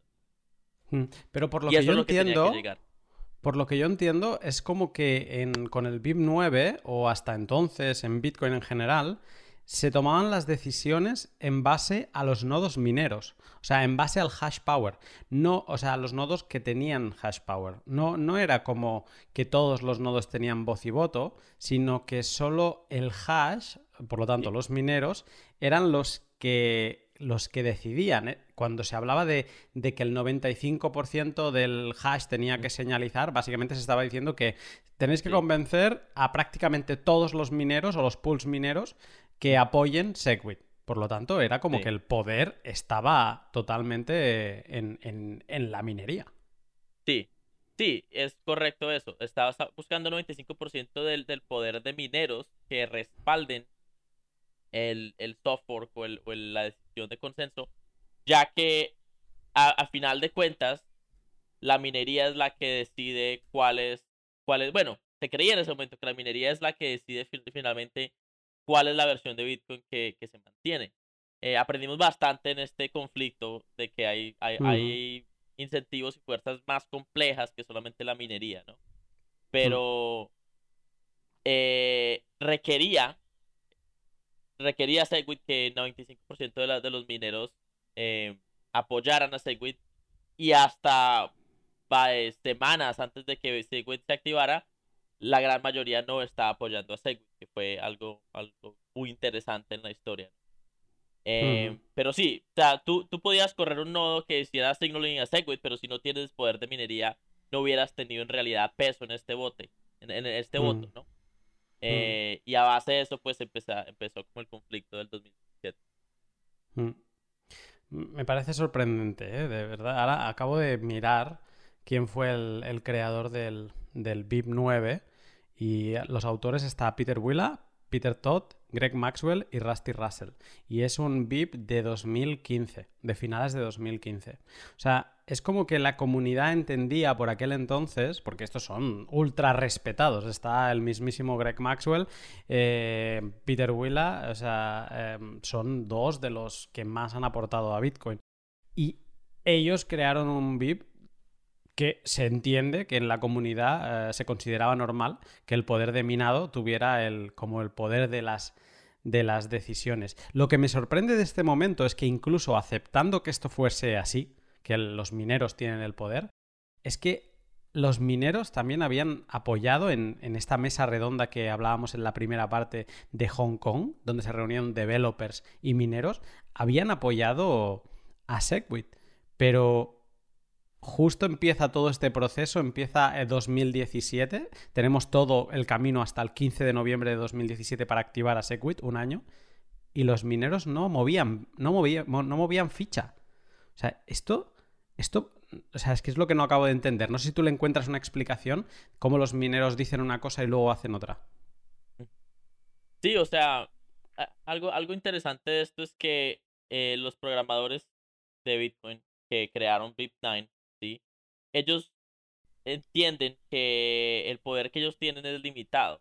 ¿sí? Hmm. Ellos, ellos pueden proponer todos los softwares y todos los métodos que quieran, pero a final de cuenta tiene que haber una aceptación del consenso del, de Bitcoin más allá de ellos, que tienen que ser los nodos económicos, los nodos de compañías, escanjes y usuarios activos, tienen que integrarse de cierta forma. Y los mineros tienen que aceptar y tienen que estar minando la misma historia de Bitcoin que el resto del mundo está minando, ¿sí? Entonces ellos, ellos no tienen opción más que crear una, un, un, proceso en el que le da tiempo a la gente entender a Segwit y le da tiempo a la gente integrar a Segwit para poder estar listos el día que se activa y por lo tanto pues les da esa decisión la tienen entonces no no esto es, e, es el hecho de que de que BIP9 haya sido creado por Dash Junior y firmado por todos estos programadores es prueba de que ellos no son los maestros ni los todopoderosos sobre Bitcoin. Son son muy influenciales pero pero no tienen poder unilateral sobre el sobre Bitcoin requieren el consenso de otras partes. Eh, y bueno me gustaría que cuentes un poco más ahorita de, en qué momento se bifurca consenso y empiezan, empiezan los mineros a apoyar a Bitcoin Classic. Hmm. Eh, ah, pasa algo antes bastante interesante, porque en la primera parte eh, mencionábamos que había como cuatro actores claros en Bitcoin y de momento solo hemos visto participar en toda esta discusión a tres, que son los, eh, los desarrolladores, los core devs, los mineros y de qué forma, y las compañías Bitcoin, que también, y de qué forma, ¿no? Algunos en bien y algunos en mal. Pero hay un actor silencioso, que es la comunidad. De momento es actor, es testimonio de todo lo que está pasando, pero no, no tiene un peso.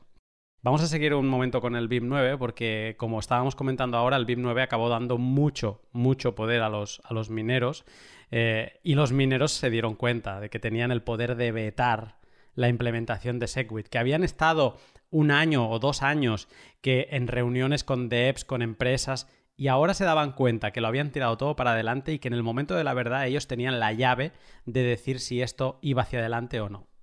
En el primer trimestre de 2017, cuatro meses después del inicio del periodo de signaling para, para Segwit, solo el 40% de los mineros estaba señalizando eh, su apoyo a Segwit. ¿Vale? El 60%, o un poco más, porque no llegaba ni al 40%, eh, estaba. hacía oídos sordos de algo que en la mesa redonda de Hong Kong habían dicho que, que apoyarían. Entonces hay el, contraataque del actor silencioso, que es como he llamado yo a esta parte, porque el 25 de febrero un usuario anónimo, Shaolin Fry, eh, envía una propuesta que haría que los usuarios, y no los mineros, activasen Segwit. ¿Vale? Shaolin Fry eh, decía, decía así. La metodología eh, del signaling está ampliamente mal interpretada y se entiende que el poder de hash es el voto en una propuesta y parece difícil corregir este malentendido por la comunidad. El rol del poder de hash es el de seleccionar transacciones válidas y extender la cadena de bloques con bloques válidos. Los nodos económicos validadores se aseguran de que los bloques son válidos. Los nodos, por ende, por ende definen la validez de acuerdo al software que ejecutan. Pero los mineros ya deciden qué transacciones válidas se incluyen en la cadena. Por ello, las reglas de los soft forks son de hecho siempre impuestas por los nodos, no por los mineros. ¿Vale? Eh, Shaolin lo que vino a decir aquí, en la mailing list, es los nodos, los particulares que corremos un nodo, y los mineros también, pero los nodos y no el poder de minado, es el que refuerza la. el que, el que impone unas normas, ¿no? Hay estas normas y yo hago que se cumplan porque yo digo si un bloque es válido o no, ¿vale? Yo no tengo el poder de introducir las transacciones en bloques, pero sí que tengo el poder de descartar transacciones no válidas y bloques no válidos.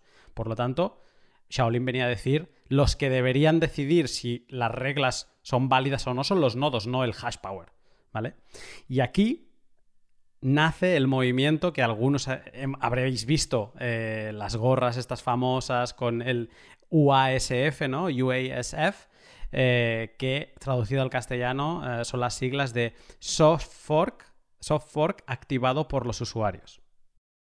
Te pregunto, ¿redefine Shaolin Fry con este mailing que vale la pena, un día a lo mejor lo grabo solo para que esté disponible en español en YouTube, eh, redefine con este mail eh, quién ha de implementar y hacer cumplir las normas de consenso en, Bitcoin. Hace como una especie de wake-up call y de explicarle a, todos los actores quién es el que realmente manda aquí.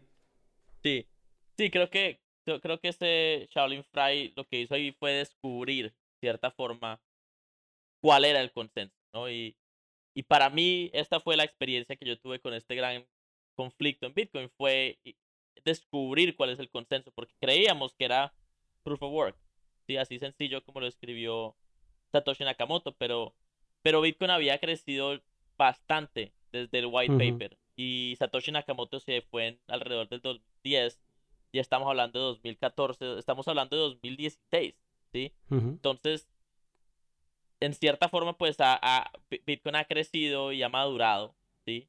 Y creo que no entendíamos exactamente cómo era, el, cómo era el juego hasta que esto pasa, que este conflicto empieza a llegar, que resulta que los mineros no se están moviendo, no se están movilizando para apoyar a Segwit. Y peor aún, se están hay una movilización en contra de Segwit, ¿sí? Entonces, alrededor de este momento, en el 2017, Bitmain, que es una, en este momento es productor de, de hardware de, de minería, manufacturación de, de, de, de, equipo de minería eh, global, según Adam Back, Bitmain estaba produciendo 80% de los mineros en el mundo, ¿sí? Según rumores populares, rumores entendidos, se, se cree que Bitmain creaba los, los, estos, estos, estos equipos, los minaba con ellos tres meses y luego los vendía, ¿sí? Los vendía ya usados los vendía después, de haberlos, después, después de haber minado con esta nueva producción, ¿sí? Y por lo tanto Bitmain estaba, estaba posicionado como un gran, una corporación con mucho poder. Por otro lado estaba en China. Y en este mm. momento China tenía la electricidad más barata en general y una gran mayoría de la minería estaba pasando en China, ¿no? Por el otro lado, China es una, un, un, gobierno que tiende a trabajar detrás de, detrás de las escenas apoyando a ciertas corporaciones y, creando monopolios globales. ellos, ellos, ellos apoyan como gobierno, apoyan a las corporaciones, escogen la corporación que quieren que gane y la apoyan y se, y se mezclan con esas corporaciones. Entonces había cierto peligro, no solamente corporativo, pero político. Y, creo que es importante entender también que en toda la historia de Bitcoin, no es solamente las corporaciones que tienen, que presentan un riesgo a Bitcoin, pero también los gobiernos. Los gobiernos son los que están dependiendo de sistemas financieros en los que ellos tienen todo el poder, en el que ellos mm. pueden crear unidades al azar y controlar eh, los flujos, o sea, ellos tienen a perder también en eh, la liberación del dinero. Entonces, eh, alrededor de esto pasan muchas cosas con los mineros, ¿no? Pasa, Roger Ver también está en, en, en el este, ¿no? Él está hablando con Bitmain, está hablando con, con Jihan Wu, que es el CEO de Bitmain en ese tiempo, ¿sí? Y bueno, Jihan, eh, Roger Ver tiene cierta influencia en crear otra, otra, otro mining pool que se llama Via BTC, que termina teniendo un rol importante en esto. Y se crea, pues, eh, crean, creo que ahí es el momento en el que mandan, sacan Bitcoin clásico. No me acuerdo si en este momento se llamaba Bitcoin Cash o en qué momento se empezó a llamar Bitcoin Cash. Pero se crea una versión paralela de Bitcoin en la que dicen, no, Segwit es malo, empiezan a decir, empieza Peter Rizzo y otros, otros académicos críticos de, de, de, Segwit empiezan a decir que Segwit es inseguro, que Segwit puede llevar a pérdidas de dinero en Bitcoin. Y empiezan a decir que es mejor hacer el, el, el darle el techo a, la, a, los bloques y hacer que llevar a bloques grandes. Y empiezan a tratar de, de, de, de enlistar el, el, al apoyo de los mineros y llegan a tener hasta 90%, 80 y pico por ciento del apoyo de mineros detrás de lo que se vuelve eh, Segwit 2 que es la idea de, bueno, aquí ya me estamos complicando mucho, pero, pero no es la forma del Segwit básico. Te, apoyo lo que estás diciendo. Eh, tenemos Shaolin Fry en 25 de febrero. Eh, nos vamos a marzo apenas 10 eh, días después, porque el 4 de marzo, lo comentabas ahora, Jihan Bu, eh, CEO de Bitmain, el, todopoderoso en la minería de Bitcoin, eh, hace un tweet después de ver todo este movimiento que el actor silencioso que era la comunidad empezaba a despertarse, ¿no? Y empezaba a promover el USA, US, UASF. hace un tweet donde dice que el UASF uh, will split the blockchain and create two or three kinds of Bitcoin if majority miners vote no. Uh, exchanges should be careful. Traducido, el, eh, este, este mm, soft fork activado por los usuarios dividirá la blockchain en, y creará dos o tres tipos de Bitcoin si la mayoría de los mineros votamos que no y que los exchanges deberían estar, deberían tener cuidado, ¿no? O sea, ya empiezan reticencias.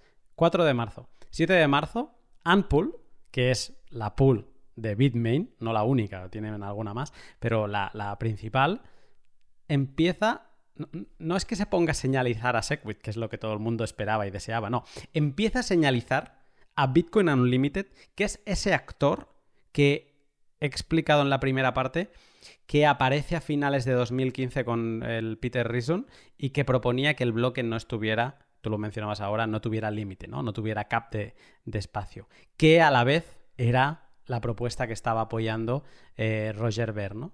y Unpool, que en ese momento era el mayor pool de, minería, si no me equivoco, eh, claro, eso es tensar la cuerda a niveles eh, estratosféricos, ¿no? Mientras una parte de la comunidad está trabajando en Segwit, los core devs, la comunidad está intentando buscar una manera de activar Segwit, los mineros o lo más potente de la minería se pone a apoyar otra propuesta que no es ni Bitcoin Classic, que Bitcoin Classic se queda por allí pululando en 2016 y no acaba ni de, ni de decidir el qué, ¿no? Pero bueno, siguiendo con, lo que. con ese movimiento que Shaolin había creado. Em, un poco hace oídos sordos de, Bitmain, le, da absolutamente igual. Y el 12 de marzo, Shaolin Fry publica en la lista de mail de, los developers de Bitcoin la propuesta de BIP 148 que es el BIP del User Activated Soft Fork, ¿vale? La idea de este BIP era que a partir de la activación, ¿no? Desde cuando se decidiese, que creo que era el 1 de agosto, si los mineros encontraban un bloque y e, en ese bloque no se estaba señalizando Segwit, los usuarios iban a rechazar esos bloques. O sea, es como si ahora tú estás viendo, no sé, imaginemos que eh, descubre el siguiente bloque, encuentra el siguiente bloque, pero no está señalizando ese bloque eh, Segwit. Pues el BIP 148 lo que proponía era que cuando un nodo de un usuario particular en su casa recibiese ese bloque a partir del 1 de agosto sin la señalización de Segwit, haría ver como que no se ha encontrado un bloque y lo pondría como en una cadena que no es Bitcoin. Lo pondría, lo dejaría huérfano, ¿no? Em, lo que significa eso es que es el principio de la bifurcación de la red. ¿sí? En este escenario, habrían dos redes de Bitcoin. La red de Bitcoin de UASF son los que apoyan a Segwit y la red de Bitcoin que no apoya a Segwit. Y si la minería empezara a, a minar encima de, de, bloques que no apoyan a Segwit, entonces se empezaría a se crearían dos versiones de Bitcoin paralelas, ¿sí?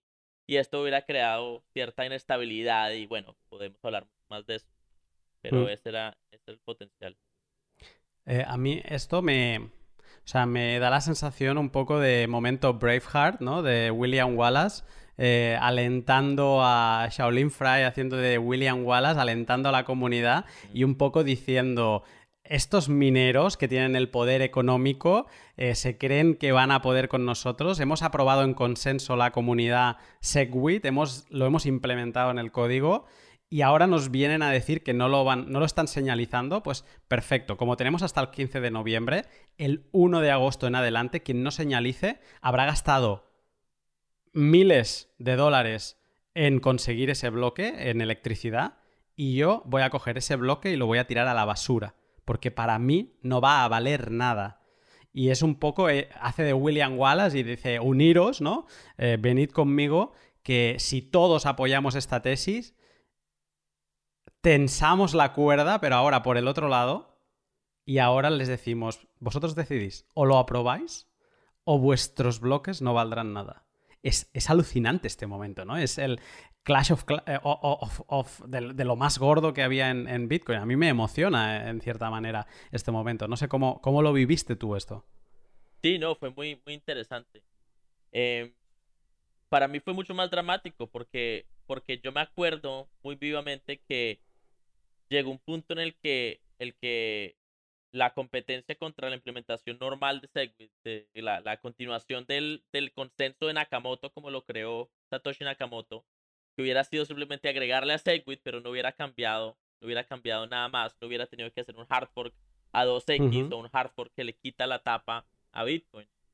Eh, es, esa, esa versión de Bitcoin estaba siendo, eh, digamos, challenge, ¿no? Había un ataque, una, una, una prueba, ¿sí? De dos frontes. Estaba Segwit 2X, que llega a crearse más adelante, y está Jeff Garstick y, y muchas organizaciones, muchos escanjes estaban detrás de ellos, muchos mineros estaban detrás de ellos.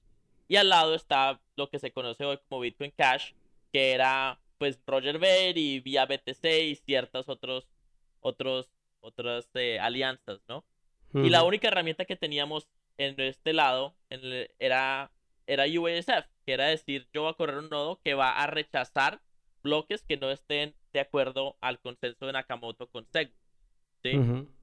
Lo que hay que entender en Bitcoin es que es una, es una red, es, un, es una red, bueno, tú escucharás descentralizada, la gente escucha todo el tiempo, es una red distribuida, es una red en la que la gente pasa mensajes, ¿sí? Tú, tú haces una transacción lo que estás es pasando un mensaje a tu vecino y el vecino la pasa a otro vecino y se está multiplicando y se está pasando de persona a persona. No hay, un, no hay una base central que coja y distribuya los mensajes. Nosotros somos los mensajeros. Entonces lo que, lo que este movimiento activista de USF, de UASF hizo, es decir, vamos a dejar de, compartir mensajes que no estén de acuerdo al consenso con el que nosotros creemos es el verdadero bit. Y bueno, ahí ya se empezó a pintar a pintar como la cuáles er, eran hacer las herramientas de la batalla, ¿no? Con qué, con qué armas se iba a jugar este, esta guerra civil. Eh, y el gran riesgo es que era llegar a un, punto en el que los mineros estaban minando una versión de Bitcoin y, y los, los, usuarios estaban, estaban eh, jugando en otra versión de Bitcoin, ¿sí? Lo que hubiera podido crear dos historias paralelas de Bitcoin, ¿sí? En la que una no podría procesar en la que una versión, la versión de, de, de digamos, de Segwit, eh, hubiera tenido poca seguridad de hashing power, pero la otra versión hubiera tenido mucha seguridad de hashing power, pero no hubiera tenido ni red ni usuarios, y por lo tanto poca valorización de mercado, ¿sí? Y tras de eso, ¿sí? Que eso es otro, un, un tercer efecto, un tercer peligro, es que si en algún momento los mineros de Segwit 2X o de Bitcoin Classic se arrepintieran y se volvieran a se pusieran a minar a, el Nakamoto Consensus de Segwit, si se devolvieran al Bitcoin normal, toda la historia que habían minado hasta ese punto se destruiría. Era y riesgo, electricidad quemada. Es el riesgo nuclear. Era dinero quemado, energía quemada, actividad económica quemada. Y ese fue el e riesgo que yo creo que al final de cuentas decidió el juego. Quiero que la, la, gente, ahora vamos a seguir avanzando, es, es difícil no hablar y, y, dejar elementos del futuro y no sacarlos ahora como Segwit 2X, que aún no ha salido. En verdad eso no se ha ni planteado. Eh, sí que tenemos a Bitcoin Classic que se quedó en 2016, Bitcoin Unlimited ya, ya, ya tiene fuerza. Eh, pero es, es difícil y quiero que quien nos escuche, si no vivió ese momento, quiero que se pongan en la piel de un usuario de Bitcoin de ese momento, porque tú estabas leyendo todo esto y era normal no, saber quién tenía razón, porque necesitabas entrar mucho en, contexto técnico, ¿no? Eh, y ahora vamos a hablar de un tema del BIP 149 que también esto te podía confundir muchísimo y, hacerte perder el, el, control del conocimiento. Pero quiero que se pongan en la piel de alguien que tenía Bitcoin en esos momentos porque esta incertidumbre duró hasta bien, bien mm, noviembre, octubre, octubre, noviembre de, de, ese año. O sea, tú estabas en un barco que no sabías una, no sabías si estabas señalizando qué, ¿vale? Porque primero no sabías, mucha gente no sabía ni cómo señalizar el apoyo al UASF. Y, bueno, eran épocas de que no sabías eh, qué iba a pasar, ¿no? Hay un montón de vídeos de aquella época de cuando haya el split de la cadena de los mineros y de la cadena de los usuarios, ¿qué tengo que hacer para tener Bitcoin en los dos lados? ¿no? Había un montón de vídeos de youtubers, influencers, que te explicaban lo que tenías que hacer. O sea, era un tema que estaba sobre la mesa. Ahora mismo tener Bitcoin tienes Bitcoin y te preocupa pues los nuevos desarrollos, el precio, ¿no? Eh, la privacidad. Pero en aquella época te estaban discutiendo la esencia de lo, de, lo que para ti hoy es, es intocable, ¿no? Que es Bitcoin y Bitcoin y Bitcoin Core. Em, pero avanzando, llegamos a abril, estamos en marzo y hemos visto ya la presentación del, del BIP 148 por Shaolin Fry y que haría que a partir del 1 de agosto los usuarios rechazarían los bloques que no señalizaran a Segwit en un intento de forzar que los mineros señalizasen Segwit. Pues mira, eh, vamos a liar un poco más la troca porque aparece el BIP 149, que era y esto te voy a preguntar, a lo mejor tú lo tienes más claro que yo, yo es algo que no, no acabo de profundizar, que era como un BIP 148, pero hecho por los developers. Porque los developers les gustaba cómo sonaba el BIP, algunos claro, el BIP 148, pero les parecía muy arriesgado la manera en que querían implementarlo y veían con ese riesgo que podía pasar de, de bifurcación de la cadena, ¿no? Y entonces, no sé si tú, tú sabes eh, un poco más qué fue el, el, VIP 149. Eh, La verdad, no, no, no. En detalle. Recuerdo que había, había un debate, una, una, área pequeña de debate en cuál era mejor, 148, 149. En general se apoyó el 148, según lo recuerdo. Y fue pues el, el, más, el más popular pero es, este, este, esta cuestión de cuál era la diferencia fue muy técnica para mí. Creo que además gente con potencia, creo que Gregory Maxwell no estaba a favor del 148 por cómo se implementaba y que se tenía que hacer de otra manera. Eh, eh, una de las diferencias era que el 149 tardaría un año en implementarse, o sea, nos iríamos a mitad de, de 2018 y lo que venía a decir la comunidad es no tenemos tiempo. No podemos esperar a 2018. se nos acaba el 15 de noviembre de 2017 el plazo de activación de Segwit y irnos tal a, 2018 se nos, se nos va. Pues bueno, eh, a todas estas eh, yo tenía la duda de cómo era esto de señalizar. Y por lo que he leído, no sé si tú fuiste parte de, este proceso, pero lo que he leído es que todo este movimiento con Shaolin Fry y demás hicieron una web que era US, eh, USF, uh, UASF.co, donde te podías bajar un cliente que, de, que era era un fork del, cliente de, de, Bitcoin Core, digamos, pero que hacía exactamente todo lo mismo que Bitcoin Core, pero con el que podías señalizar tu apoyo, ¿vale? A, al BIP 148 de, la activación por los usuarios. ¿no? Y desde ese momento, ya desde abril en adelante, se empezó a contabilizar cuántos nodos estaban dando el apoyo al fork activado por los, al soft fork activado por los usuarios. Eh, debajo del podcast pondré algunos links de, estas gráficas, de cómo se iban marcando ¿no? y, cómo iban tomando eh, eh, esta, esta, importancia.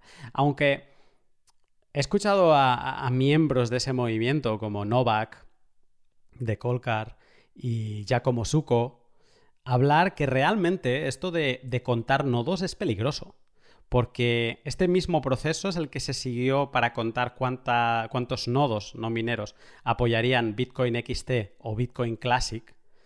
Y, de hecho se veía como cuando empezaban a, contar clientes que estaban, eh, eh, pues que tenían Bitcoin activo, pero que utilizaban ese cliente en concreto, eh, se veía como de golpe aparecían nodos de la nada, ¿no? Como si una misma persona pudiera tener mil nodos y esos mil nodos señalizaban. Y, Novak y Zuko, en una conversación que les vi, venían a decir que, que realmente es problemático, eh, que, no es la verdad absoluta al contar nodos, porque yo mismo puedo tener cinco nodos, ¿no? Y votar con cinco en lugar de votar con uno. ¿Cómo, lo ves tú todo esto?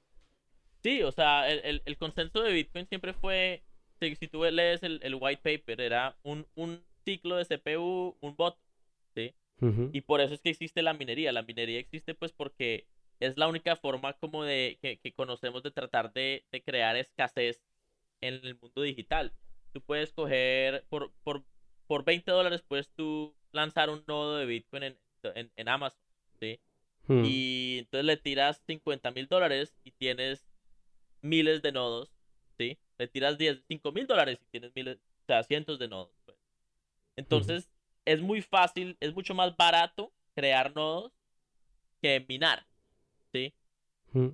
Y ese es el problema. Entonces aquí se empieza a crear una, a descubrir un concepto de del el nodo con, con influencia económica, porque no es solamente tener un nodo, es tener un nodo al cual otros usuarios están conectados y un nodo que tiene, tiene relevancia en cuanto a la transmisión de bloques y transmisión de transacciones y transmisión de transacciones de, de valor económico también. Entonces empieza a calificar diferentes clases de nodos y aquí es donde, donde se pone complicado, ¿no? Porque tú empiezas, pues, ¿quiénes son estos nodos económicos? Pues van a terminar siendo los escanjes, van a terminar siendo los, los nodos de carteras, ¿sí? Digamos, los nodos de Mycelium o los nodos de, de los, Electron servers van a tener cierta influencia, ¿no?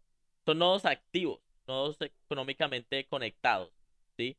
y, y, esto no es que haya alguien decidiendo cuáles nodos son los buenos o los malos, es la realidad de, de la red, ¿sí? Entonces, y parte del peligro en el futuro de esto, o sea, e, e, en, realidad estuvimos de, de suerte que, que, que, las cosas salieron bien a final de cuentas con este fork. En un futuro esta herramienta puede que no funcione de nuevo, porque en un futuro puede que tengamos a Back, Back haciendo, eh, o Backed, como les dicen, puede leer de diferentes formas, que vaya a tener dinero de calibre institucional conectado a New York Stock Exchange, conectado a quién sabe cuántas otras organizaciones. O sea, el, poder económico que van a tener ellos va a ser bastante grande, tal vez eh, sin precedente hasta, hasta hoy. ¿sí? Entonces, en un problema de consenso en el futuro, es posible que vamos a, vayamos a tener que luchar contra un UASF en vez de con un UASF. Pero, pero si solamente hay un nodo, ¿sí? Entonces tal vez ah, esa va a ser una discusión muy interesante. ¿Qué, ¿Cómo hacemos para para defender contra un ataque USF maligno, ¿sí? Pero en este momento fue utilizado de una forma positiva, ¿no? Y, y bueno, pues el resto es historia. Vamos a hablar. Un, una conclusión a la que llegaron Novak y, y Zuko en este vídeo que, que vi es que realmente, aunque tú ahora estás diciendo todo el rato, ¿no? De por suerte, como que por suerte los buenos ganaron, ¿no? Y alguien te podría decir, bueno, ya es que los buenos siempre escriben la historia, ¿no? Los ganadores escriben la historia. Pero ah, ellos venían a decir que, y lo estamos viendo en, este podcast monstruoso que estamos haciendo de largo, que se había intentado, cuando alguien había intentado hacer un hard fork de 2 megas de bloque, se había intentado hacer una reunión scaling Bitcoin, ¿no? Encontrar consenso, ¿no? No, Bitcoin Classic, eh, fork unilateral. No, no, no, consenso. Eh, hacemos el Hong Kong Agreement. Eh, digamos que el consenso estaba del lado del, del, fork, del, perdón, de lo que proponían los usuarios con el UASF, ¿vale? O sea que el UASF en este caso tenía el peso del consenso, el peso del desarrollo de los eh, developers que habían estado trabajando todo 2016 en implementar SegWit en, en, Bitcoin.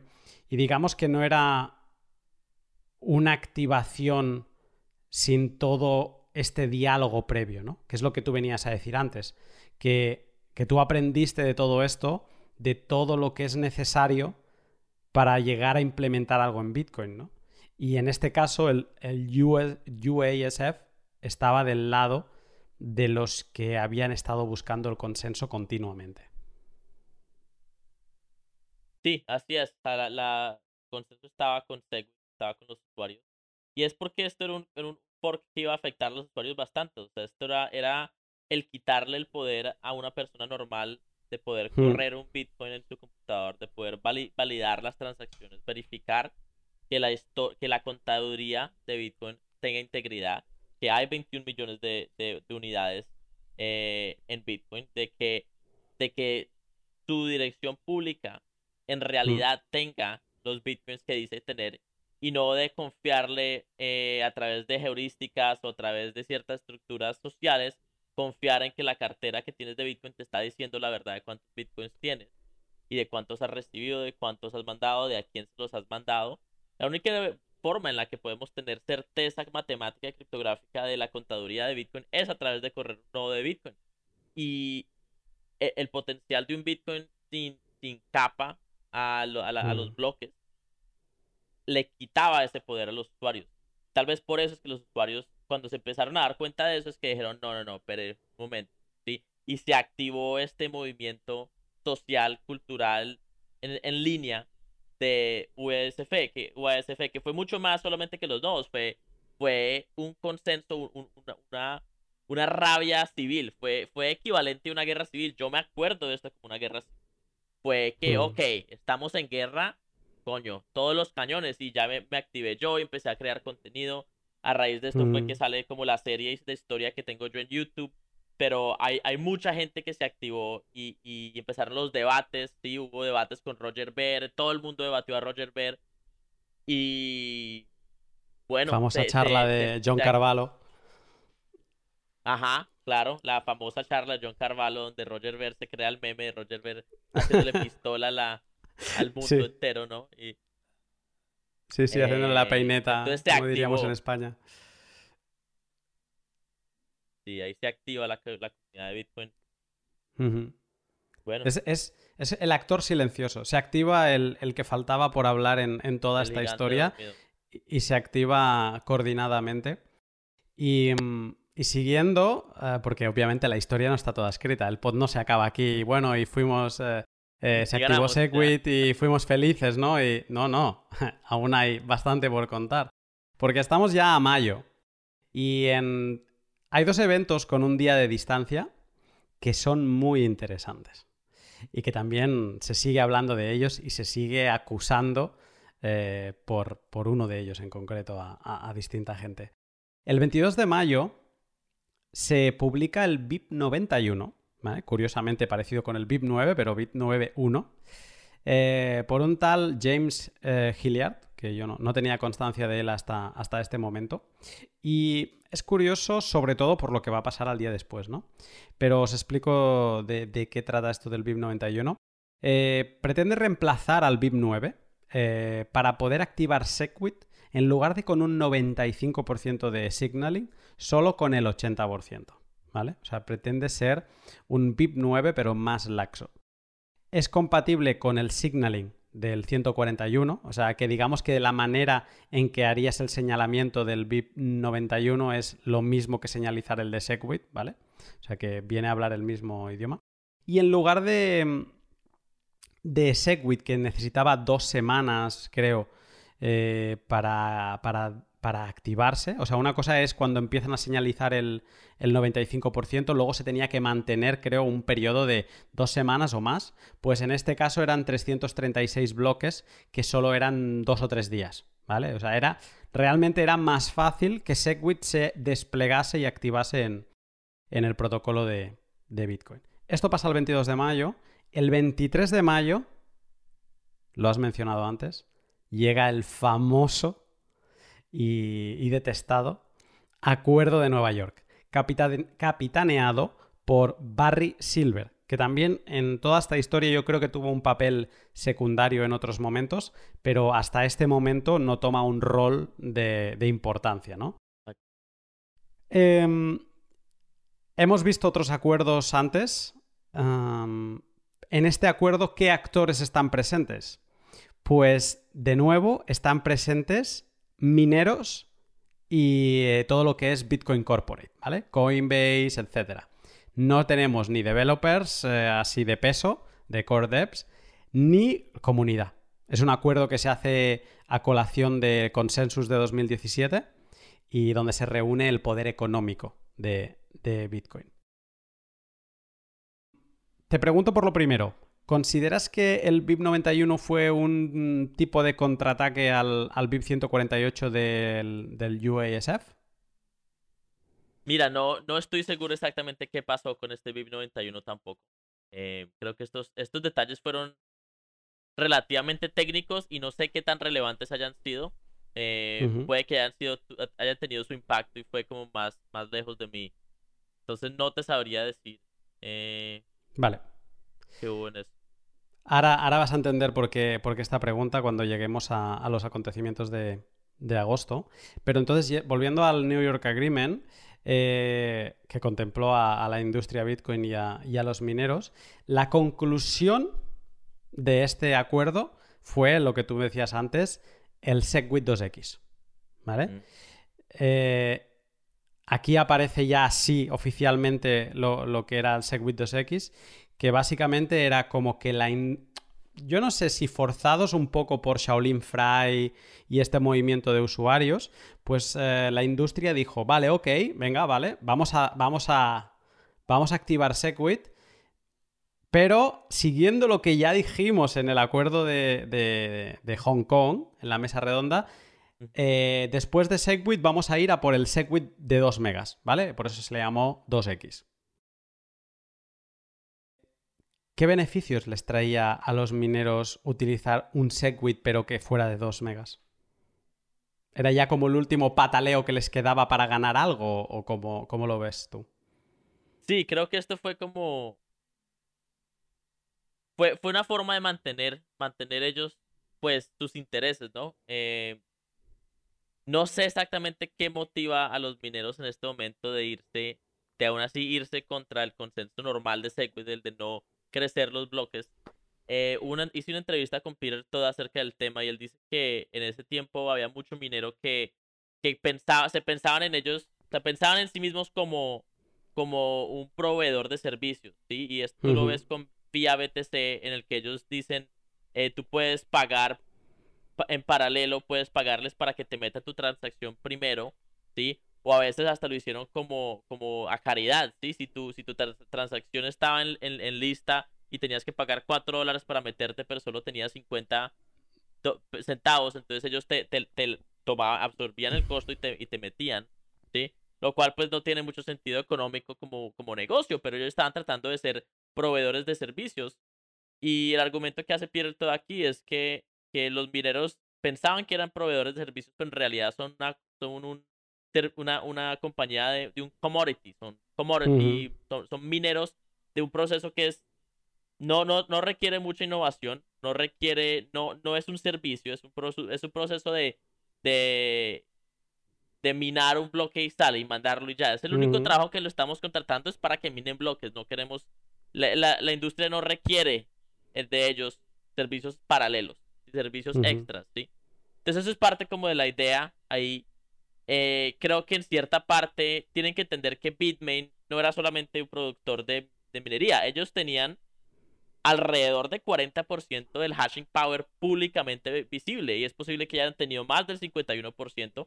Es posible que hayan tenido más del 51% durante ciertos momentos de la historia de Bitcoin. Eh, ellos tenían el poder y creo que en cierta forma ellos querían mantener ese poder. Y creo que querían mantener el poder en alrededor de posible en China. Y otra cosa que hay que entender aquí es que China está relativamente separada del Internet global. Ellos tienen pues la gran pared digital de China, ¿sí? Hay cierta fricción en la comunicación de información a través desde China a Estados Unidos y Europa, ¿sí? Tiene que, hay cierta demora eh, extra, aparte de que están al otro lado del mundo, hay cierta demora extra en pasar los filtros de la pared, de la pared digital de China, ¿sí? Entonces, si la minería está en China y ellos están produciendo los bloques y, tiene, y se demoran los bloques en llegar a Europa o a Estados Unidos o a Rusia, ¿sí? o a India o a África, donde sea que sea, ¿sí? entonces los mineros chinos tienen cierta ventaja. Tú minas el bloque y arrancas a minar encima de tu propio bloque de una. Claro. Pero el resto del mundo se tiene que, tiene que esperar a que el bloque le llegue para empezar a minar. Entonces ellos tenían cierta ventaja. Y esa ventaja estamos hablando de milisegundos, pero a escala, en una industria que cada bloque son 10 mil dólares o 6 mil dólares, que pueden volverse cada bloque, pueden volverse 100 mil dólares si, si, si, si, eres, si, tienes, si eres capaz de, de guardar el Bitcoin, ¿sí? entonces ya se empieza a volver plata grande, se empieza a volver que es la, la posibilidad de seguir invirtiendo y, dominar el espacio de minería y dominar el consenso de Bitcoin, ¿sí? Y, y, aquí pues hay preguntas más grandes geopolíticas, ¿no? Que si tal vez, si China termina siendo el centro global de Bitcoin, termina siendo el mundo, el sitio donde Bitcoin se para, eh, A, esto le va a dar poder injusto a China geopolíticamente, B, atacar, obviamente traería, eh, crearía escepticismo acerca del valor de Bitcoin como un estándar global, ¿sí? Pero si se volviera un estándar global, pues China lo dominaría, lo cual pues no sería, no sería bueno para nadie. Creo que podemos saberlo hoy en día, viendo las cosas como van. Entonces, em, creo que en parte simplemente era eso, era, era Jihan Wu, es CEO de una corporación eh, con inversionistas y la jugada práctica y realista y que Mac, eh, trae la, mayor posibilidad de ganancias, teóricamente era que jugaran este juego a la fea, ¿no? Y es posible que ellos hayan, sido los, los, incentivos y ese fue el argumento que se hizo desde el lado de ese. Mm. Yo, yo, yo, creo que aquí, aquí había... Por lo menos el que yo escuché. Yo creo que aquí hubo ya un poco jugadas a la desesperada de intentar salvar los muebles, porque aquí habíamos visto como la comunidad había pasado por delante de todos, incluso por encima de los devs que le proponían el VIP 149, un poco más calmado, y eh, no, no, 148 y a partir del 1 de agosto todo lo que no hable Segwit se va a la calle, ¿no? Y yo creo que el Segwit 2X fue un intento de, no quedar mal, ¿vale? Es como decir, no, no, vamos a apoyar Segwit y Coinbase también estaba en el barco, pero luego 2X. O sea, es. Volvían al acuerdo de, Hong Kong, porque venían a decir lo mismo. Es primero Segwit, luego 2 pero 2X, ¿no? Es como. Vale, a lo, ahora sí que nos queremos subir al barco que vemos que lo estamos perdiendo, pero eh, por favor, luego 2X, ¿no? Y vamos a trabajar y ellos salieron de ese acuerdo diciendo que por fin habían encontrado el consenso en, Bitcoin, mm. cuando la comunidad acto seguido dijo, perdón, eh, nosotros ni los developers hemos estado invitados a este acuerdo. O sea, no, a mí ya podéis decir misa, ¿no? Por una, vez... Una alianza corporativa. Totalmente. No, y de hecho es eh, vale la pena, pondré el link también, lo puedo abrir así lo puedo leer ahora. Eh, qué empresas estaban apoyando, pero así mm, Bitcoin.com de, de, Roger Ver, como no. Bitfury, Bitmain, BitPay, Bitso de México, Bitwala de Alemania.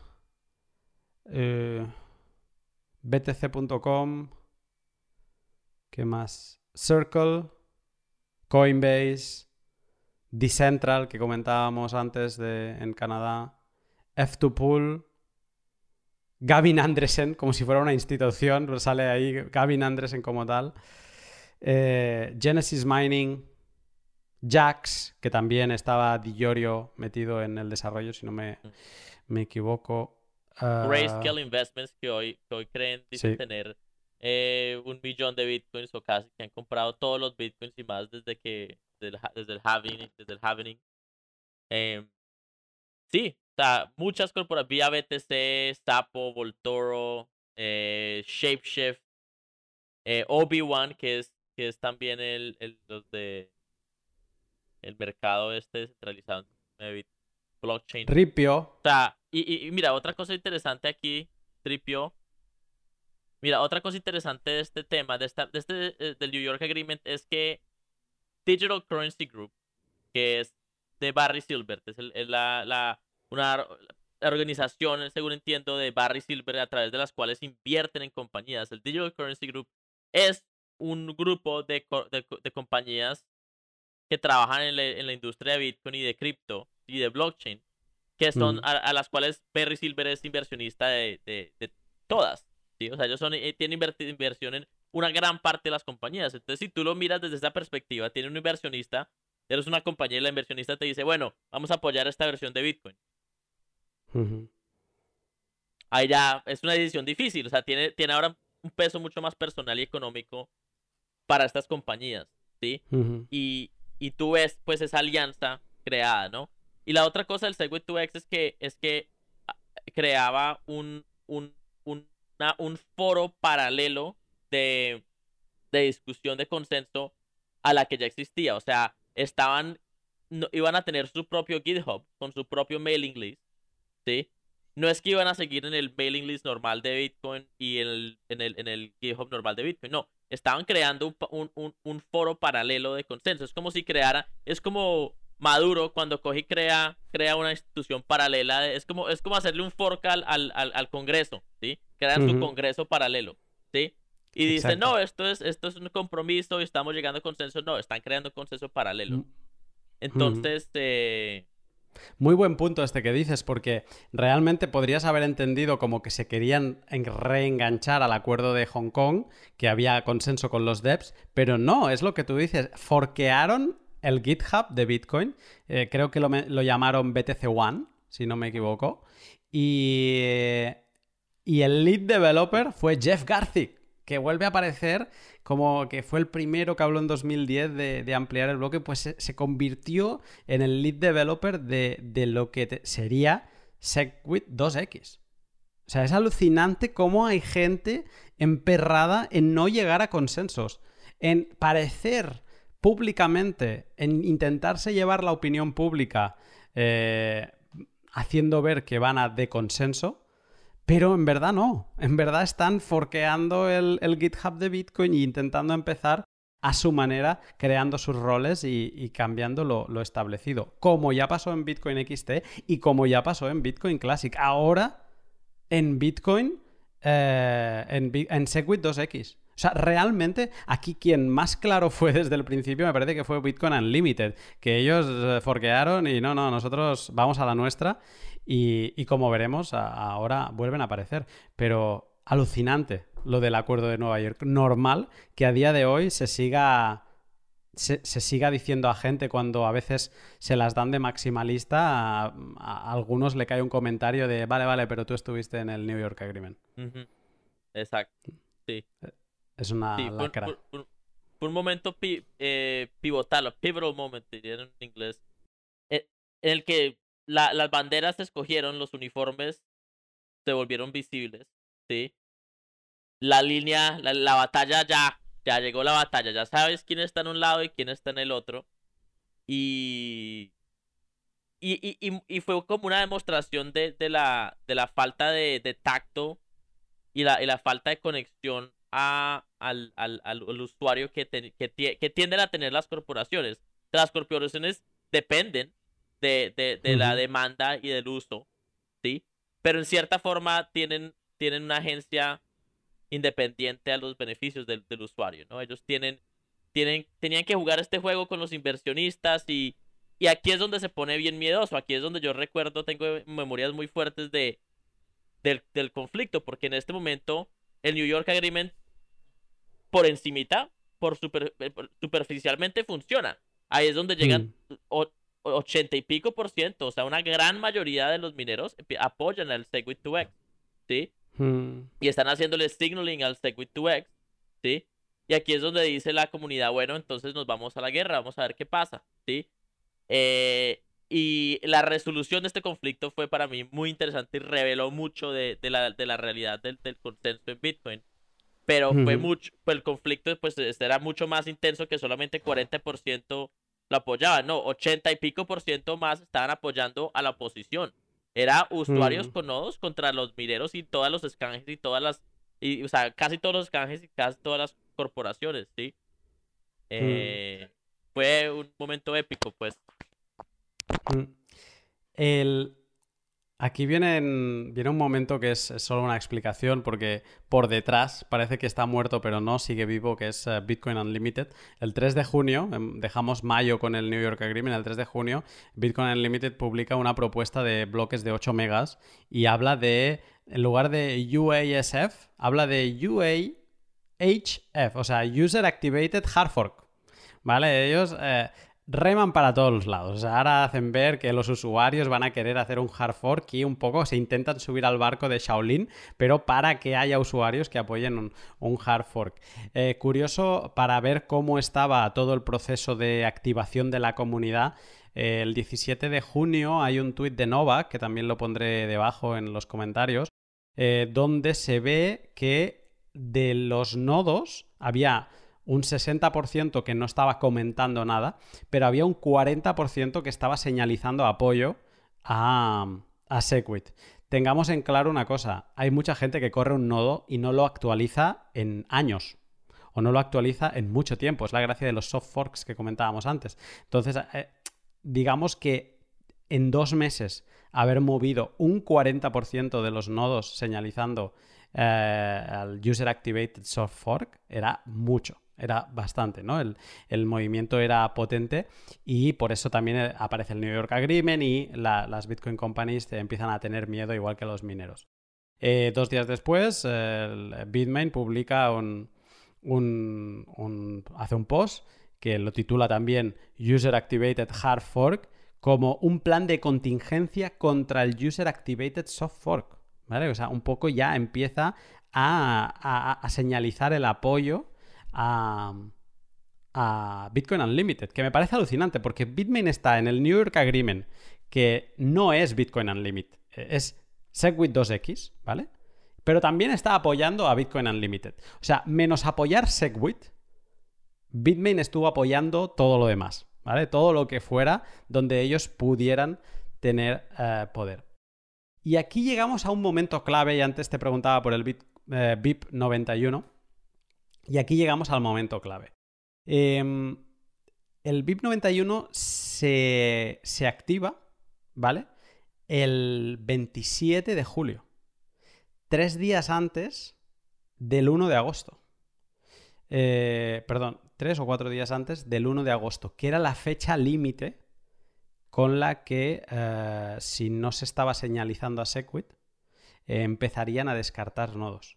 Yo antes te preguntaba si el BIP 91 había sido como una especie de contraataque del BIP 148, que era el de los usuarios, porque el BIP 91 eh, se empezó a... o sea, se tardaba tres días en señalizar, por lo tanto me parece que a partir del 24 de julio empezó a tener señalización de más del 80% a favor de Segwit, que era lo que pedía el BIP 91, ¿vale? Y venía a sustituir el, al BIP 9.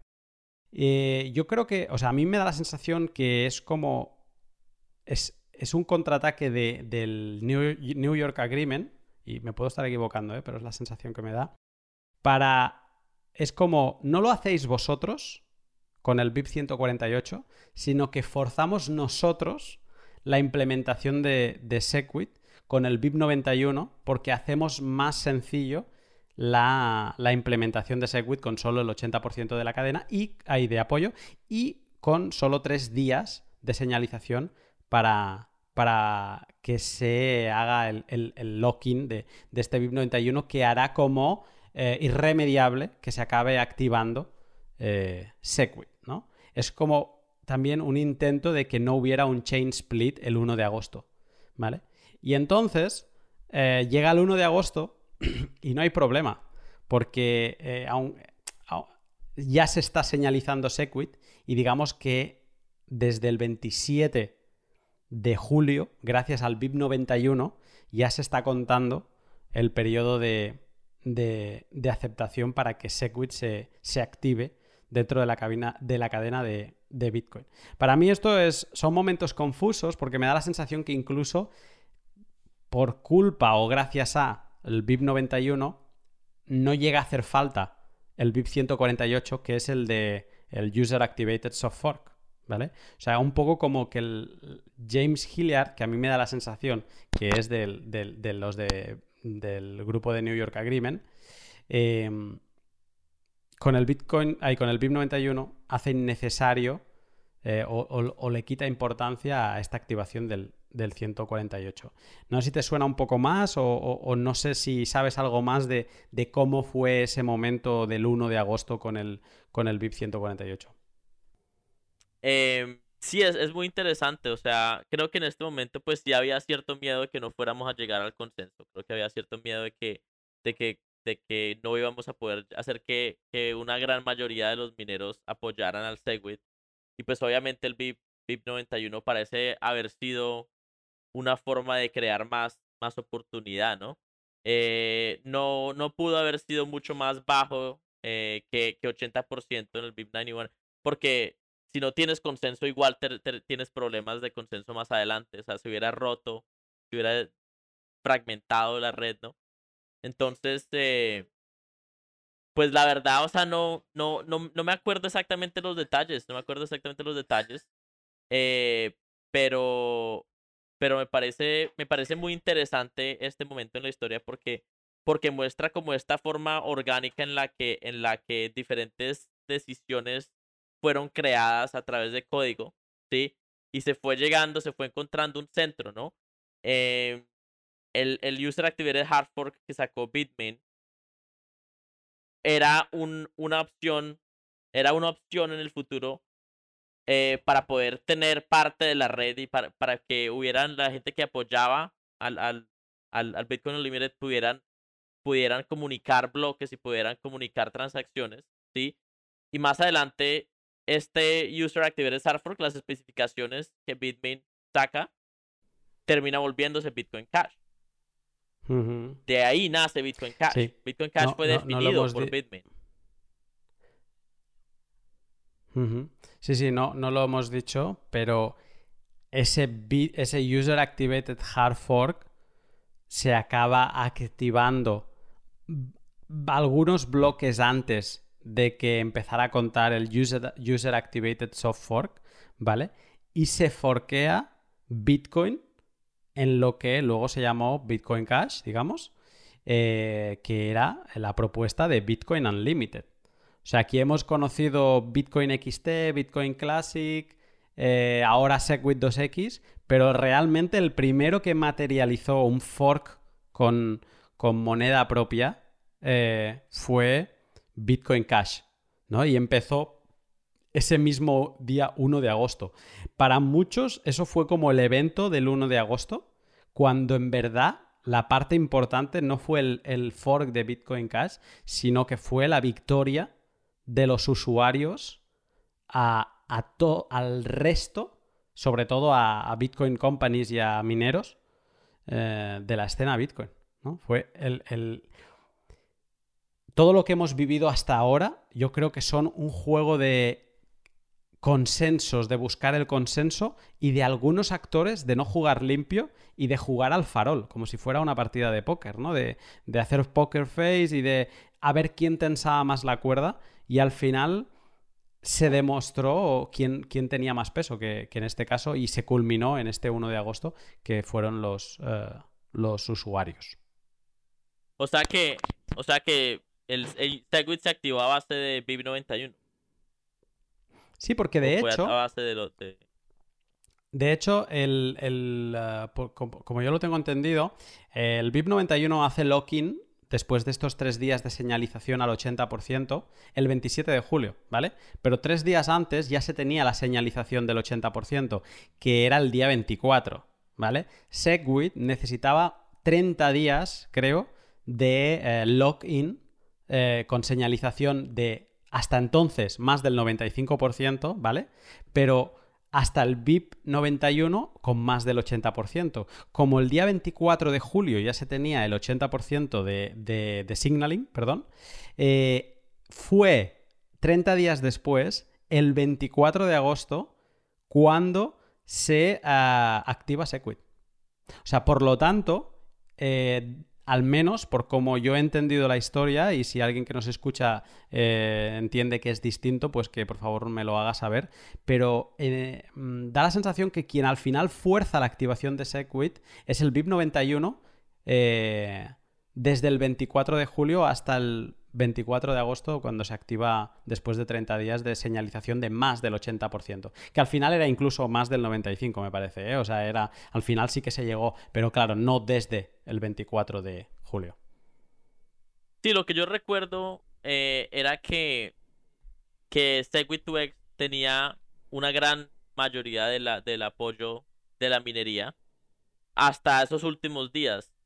Y en, el mailing list que habían creado Segwit2x, eh, que era un mailing list separado, hay un momento en el que llegan, llega, no, me acuerdo exactamente quién fue el que lo dijo, pero los mineros dicen, eh, solamente los podemos apoyar con 12 horas de minería.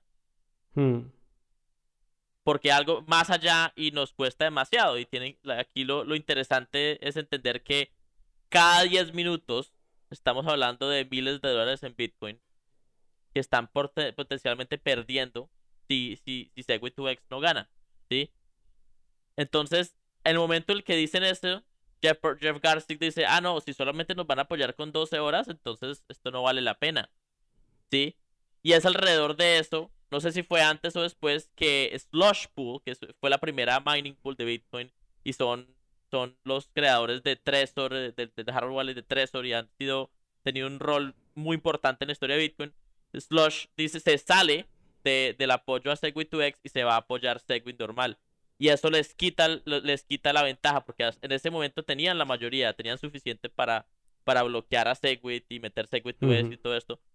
Pero eso se les quita la ventaja. Y ahí, en al, al, salirse Slush Pool, se pierde la esperanza en Segwit2x y se va toda la minería al, al, a este, pues, a esta, activación de Segwit. Así fue que lo entendí yo. Entonces, por eso es que ya el user activator de hard fork se activa, porque ya Segwit 2X se desborona prácticamente.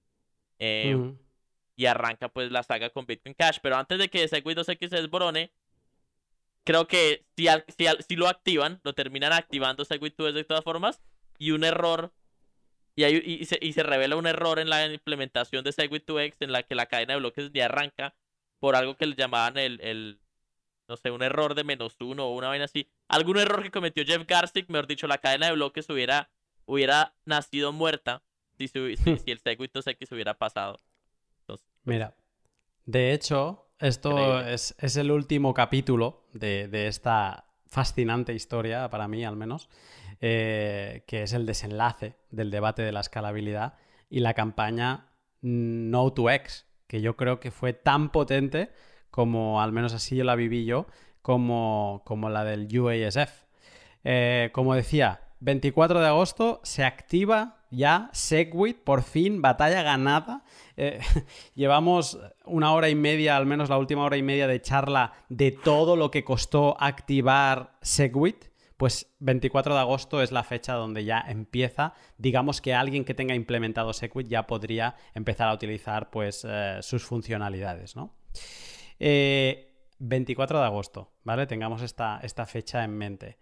Desde ahí hasta todo septiembre y todo octubre, campaña en Twitter, campaña en YouTube, campaña en eventos que se estaban realizando, eh, pues por ejemplo, si, que creo que en ese año ya se realizó el Baltic Honey Badger, que es en septiembre, pues seguramente allí también sucedió.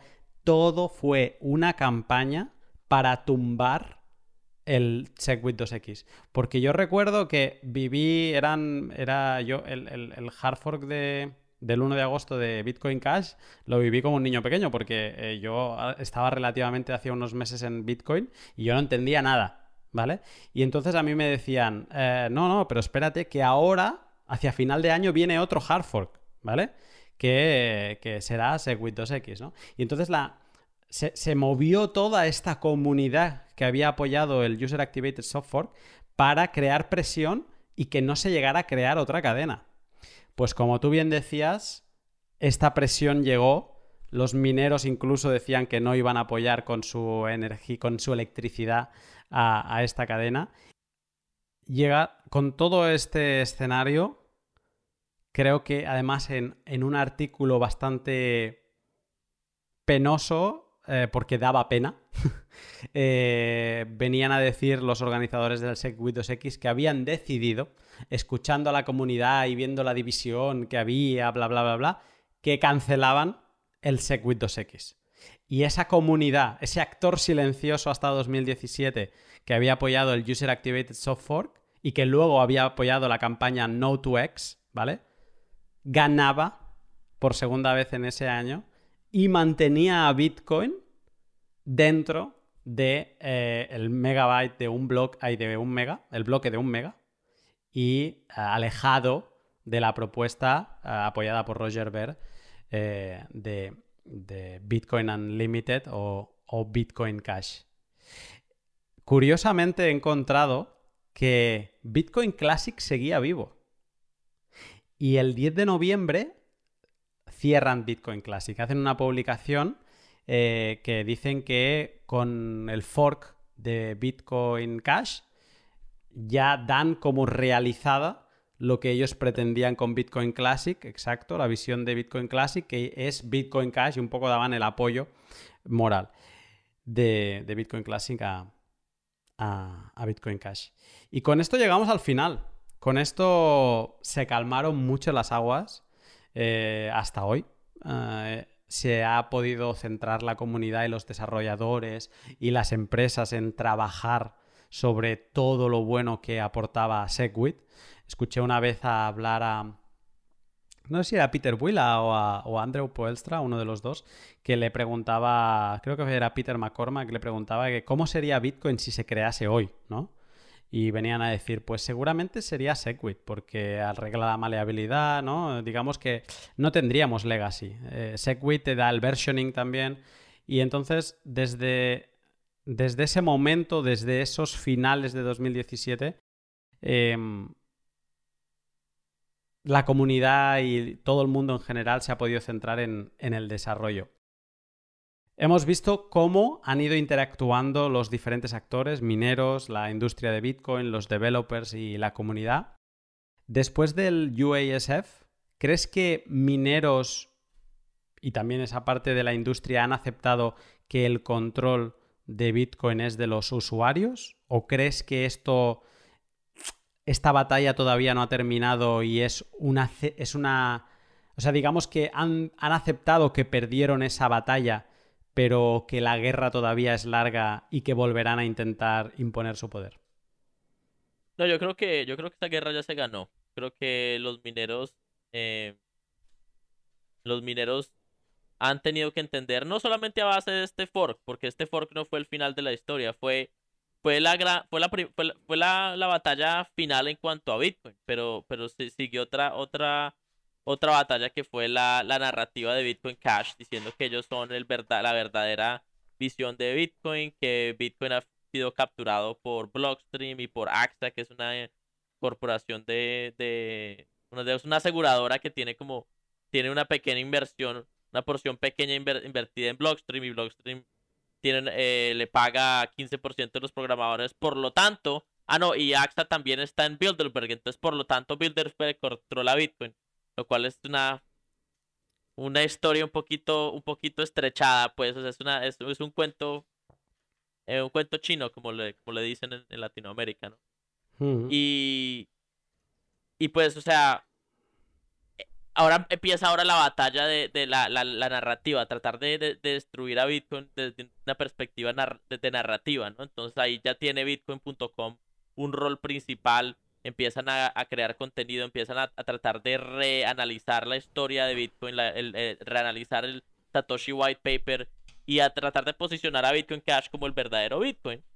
Eh, desde mi perspectiva, ya en este punto habían perdido, ya solamente podían hablar carreta. Sí, y hay muchas corrupciones y, decisiones cuestionables que toma Bitcoin Cash en este momento. Por ejemplo, los primeros dos días de Bitcoin Cash, eh, ellos tuvieron que cambiar la, el, algoritmo de, dificultad de minería. Y el resultado fue que Bitmain terminó minando, eh, estaba minando como 40 bloques por hora en Bitcoin Cash, cuando en realidad deberían ser 6, ¿sí? Por lo tanto, estaban capturando una emisión de 40 bloques por hora de Bitcoin. Estaban de Bitcoin Cash, mm. estaban acumulando Bitcoin Cash mucho más rápido de lo que se capturó en cualquier otro momento de la historia de Bitcoin. ¿Sí? Y entonces estaban creciendo sus bolsas, ¿no? Tenían mucho más poder económico, ¿no? Eh, en ese momento, pues ya hay futuros de, Bitcoin contra Bitcoin Cash contra Segwit2x en, en, en varios escanjes, ¿no? eh, Bitfinex lidera esta parte. Entonces hay una, ahora hay una batalla de económica en cuanto a ver quién, quién va, va. La pregunta para los inversionistas es, vas a guardar tu Bitcoin y tu Bitcoin Cash o vas a vender uno por el otro, ¿sí? O vas a apostarle más a uno del otro, ¿sí? Entonces se, se empieza a resolver esa parte del, del ecosistema. Y, y empieza la, la guerra dentro de Bitcoin Cash, ¿no? Porque dentro de Bitcoin Cash hay también ciertas facciones, ¿no? Que son, pues está Craig Wright y Calvin Ayre, que son, que tienen cierta estrategia de patentes, cierta estrategia de pretender que Craig Wright es Satoshi, ¿sí? Y están pues todos los de Bitcoin Cash. Y, y otra, otra cosa que no hemos mencionado en- eh, eh, eh, hasta ahora, pero que ah, tiene un rol muy importante, es los foros donde la discusión pasa, ¿no? Entonces te- a- hay dos o tres, hay tres foros principales. Está Bitcoin Talk Forum, bueno, cuatro, póngale. Bitcoin Talk Forum, está Reddit eh, r slash Bitcoin, está r slash BTC, que es el de el, el, el que es Pro Cash, Pro Classic, Pro Unlimited, son los que les gustan los bloques grandes y todo. Y está Twitter, obviamente, ¿no? Entonces tienes cuatro foros principales de discusión aparte, pues, del mailing list y, y GitHub, donde está más, más de programación, ¿no? La, la discusión popular está en Reddit y está en Twitter y hasta cierto punto en el Bitcoin Talk Forum, ¿no? Y RBTC termina siendo controlada pues prácticamente por Roger Ver y por toda la facción de Bitcoin Cash y hoy en día si tú quieres ver la otra versión de la historia te vas a RBTC y ves ves qué es lo que qué es do- toda la oposición, ¿no? Es la el, la- el lado y- el, el, el, el- polar izquierdo de Bitcoin está en ese lado, ¿no? Se podría decir o o bueno, esa, esa, esa, esa facción, ¿no?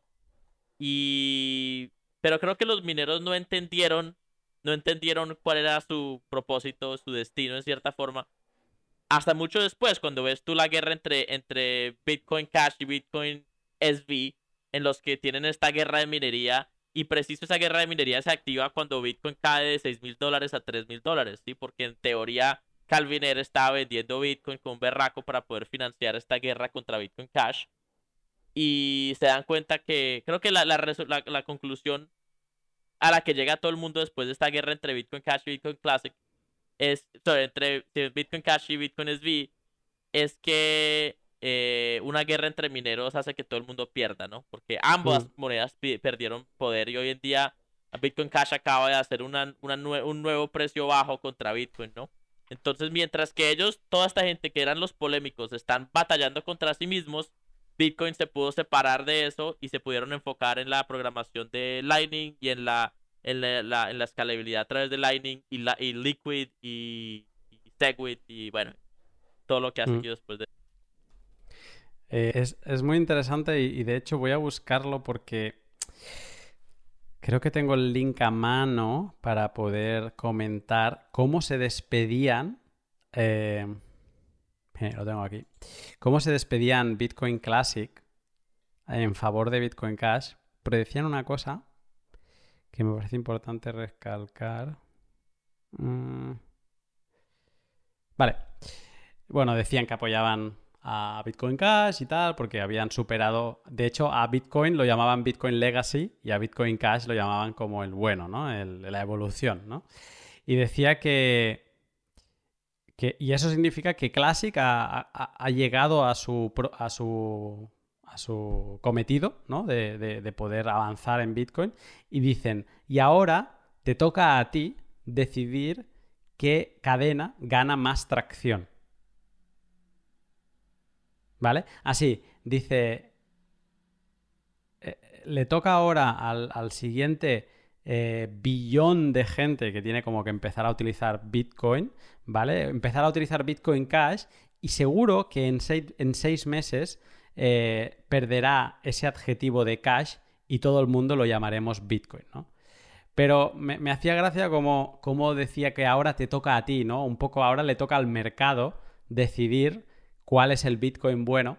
Y estaba buscando mientras hablabas eh, el tema de precio, ¿no? Porque era una manera de, intentar medir ya no solo de hash power y demás, que como tú decías hubo un momento muy, muy que se acercaron mucho en poder de minado porque básicamente Bitmain estaba minando a pérdidas eh, eh, Bitcoin Cash. O sea, era una decisión que no seguía ninguna lógica de mercado. Y he encontrado un día que fue alrededor del 12 de noviembre, que también son las fechas cuando se cancela Segwit 2X, que Bitcoin Cash llegó a 2.600 dólares. No es su, su, máximo histórico, que serán casi los 4.000 en todo ese bull run que vivimos en, en, diciembre del 17. Pero en ese 12 de noviembre llega a los 2.600 dólares, al menos en el gráfico de Kraken. Y Bitcoin en aquel entonces eh, estaba sobre los 6.800. Lo he calculado y el máximo momento de acercamiento de Bitcoin Cash a Bitcoin representa un 37% del precio. O sea que eso es lo más cerca que ha estado Bitcoin Cash en precio de, del precio de Bitcoin. Ahora mismo decías que está marcando un, un low. Lo voy a calcular en un momento. 238 dividido por el precio de Bitcoin actualmente que está en 9.280, ha subido. Ahora mismo es un 2,5% del precio de Bitcoin. O sea, ha pasado de lo más cercano, que ha sido un 37% del valor de Bitcoin, a un 2,5%. Eso es como el mercado ha valorado a Bitcoin Cash. Sí, es una, una pérdida de 98%, 97% del valor comparado a Bitcoin mientras Bitcoin crece. Es una pérdida de 99% contra el dólar. Mm. es, es, sí, es una... La verdad es que sería, sería ah, casi cruel echarles, darle más más crítica a la gente de Bitcoin Cash porque los que tuvieron inversiones en Bitcoin Cash perdieron el, el mercado ya les ha criticado. Exacto. Suficiente, tal vez. Pues, eh, Juan, vamos a cerrar este pod eh, mm, con una frase de, o con un comentario, porque no estoy parafraseando, a un comentario de Giacomo Suco, que dice algo así como que el, el UASF, el, soft fork activado por los usuarios, gracias a Shaolin Fry, ¿no? A toda la motivación esta que hemos hablado, fue la demostración de que los usuarios de Bitcoin pueden definir por ellos mismos las reglas de, de validación de los bloques de Bitcoin. Fue, fue todo lo que hemos comentado, ¿no? Fue el devolverle a los usuarios el, poder que, que, ellos no sabían que tenían o que parecían no saber tener. Juan, eh, te agradezco muchísimo esta larga charla que hemos tenido. A mí el reloj, aunque hemos parado para, para tú comer y yo cenar, pero a mí me marca tres horas y, dos minutos. Eh, ha sido, yo lo he disfrutado mucho, pero te agradezco el, largo rato que me has eh, dedicado y ha sido una gran, gran charla. Sí, mira, muchas gracias por invitarme a esta conversación. He, he, aprendido varias cosas que no sabía y creo que ha sido una discusión muy buena.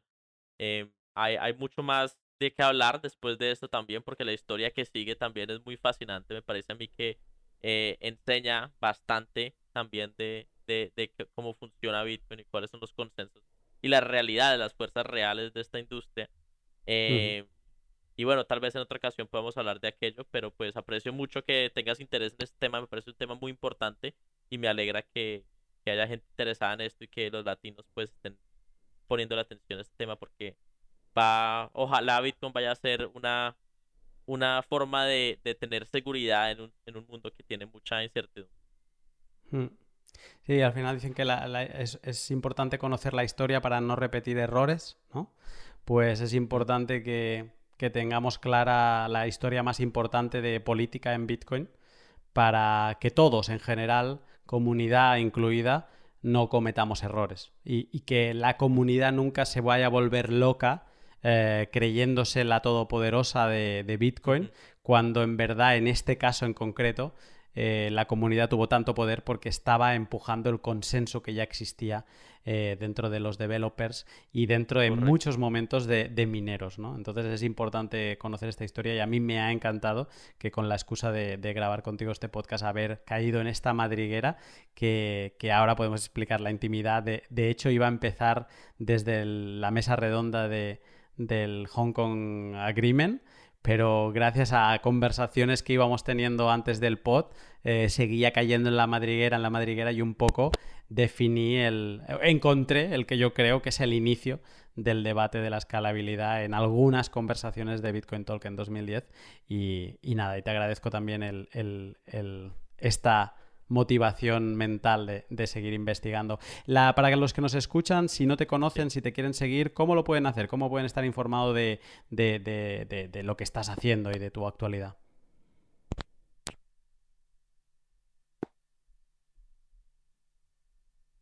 Ok.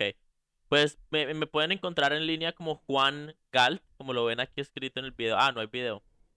No, pero me pueden encontrar como Juan Galt en línea. Me pueden encontrar en Twitter, Facebook, YouTube, Telegram. Búsquenme como Juan Galt, me hablan y, ahí nos conectamos. Eh, tengo un canal de YouTube en el que tengo una, en particular, una, un playlist de... Ok, pondrás el link de la historia, lo que yo reporté como historia de, del fork varias entrevistas y comentario y contenido sobre el tema. Eh, y ya tengo otros proyectos. Ahorita tengo un proyecto de realidad virtual en el que estamos haciendo meetups virtuales de Bitcoin eh, utilizando una plataforma llamada VRChat y no tienes que tener no tienes que tener las gafas de VR, no tienes que tener una máquina de Windows con una carta de gráfica decente eh, y nos vemos, encontramos todos los sábados y todos los viernes. Entonces ahí, ahí me pueden encontrar también. Se llama alientreehouse.com. Alientreehouse.com. Eh, y bueno, y también educo y enseño. Entonces, si alguien quiere para hacer consultorías y si tienen dudas acerca de cómo entrar o cómo funciona Bitcoin, cómo, cómo posicionarte en Bitcoin, yo hago consultoría a través de beyourownvault.com. Beyourownvault. Pondremos los, links también en la, en la descripción. Y, nada, de nuevo, agradecido por, por esta charla y estamos en contacto. Vale, muchas gracias. Placer.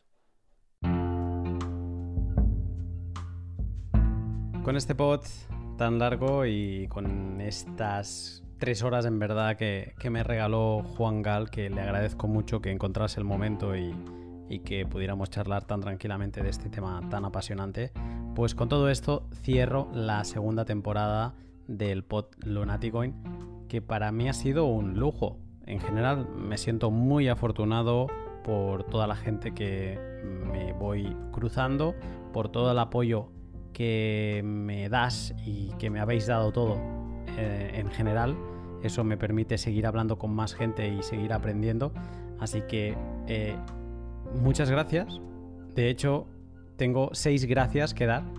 Primero de todos, muchas gracias a todos los que le habéis dado like a alguno de mis tweets o, vídeos en YouTube. Gracias por compartir mi contenido con retweet o posts en, otras redes sociales como en LinkedIn, que también eh, lo hacéis y, me, ayuda muchísimo. Gracias por eh, los comentarios. Esto me hace especial ilusión y los leo todos, me ayudan a mejorar y valoro igualmente tanto los buenos como los malos. siempre lo intento tomar por el lado constructivo e intentar mejorar. Y eso también me hace pensar en nuevas fórmulas para podcast, que, como habréis visto, pues intento cada dos por tres hacer alguna, alguna historia nueva. Gracias a los que habéis decidido apoyarme con algunos satoshis en Telegram, Tipping o Talicoin.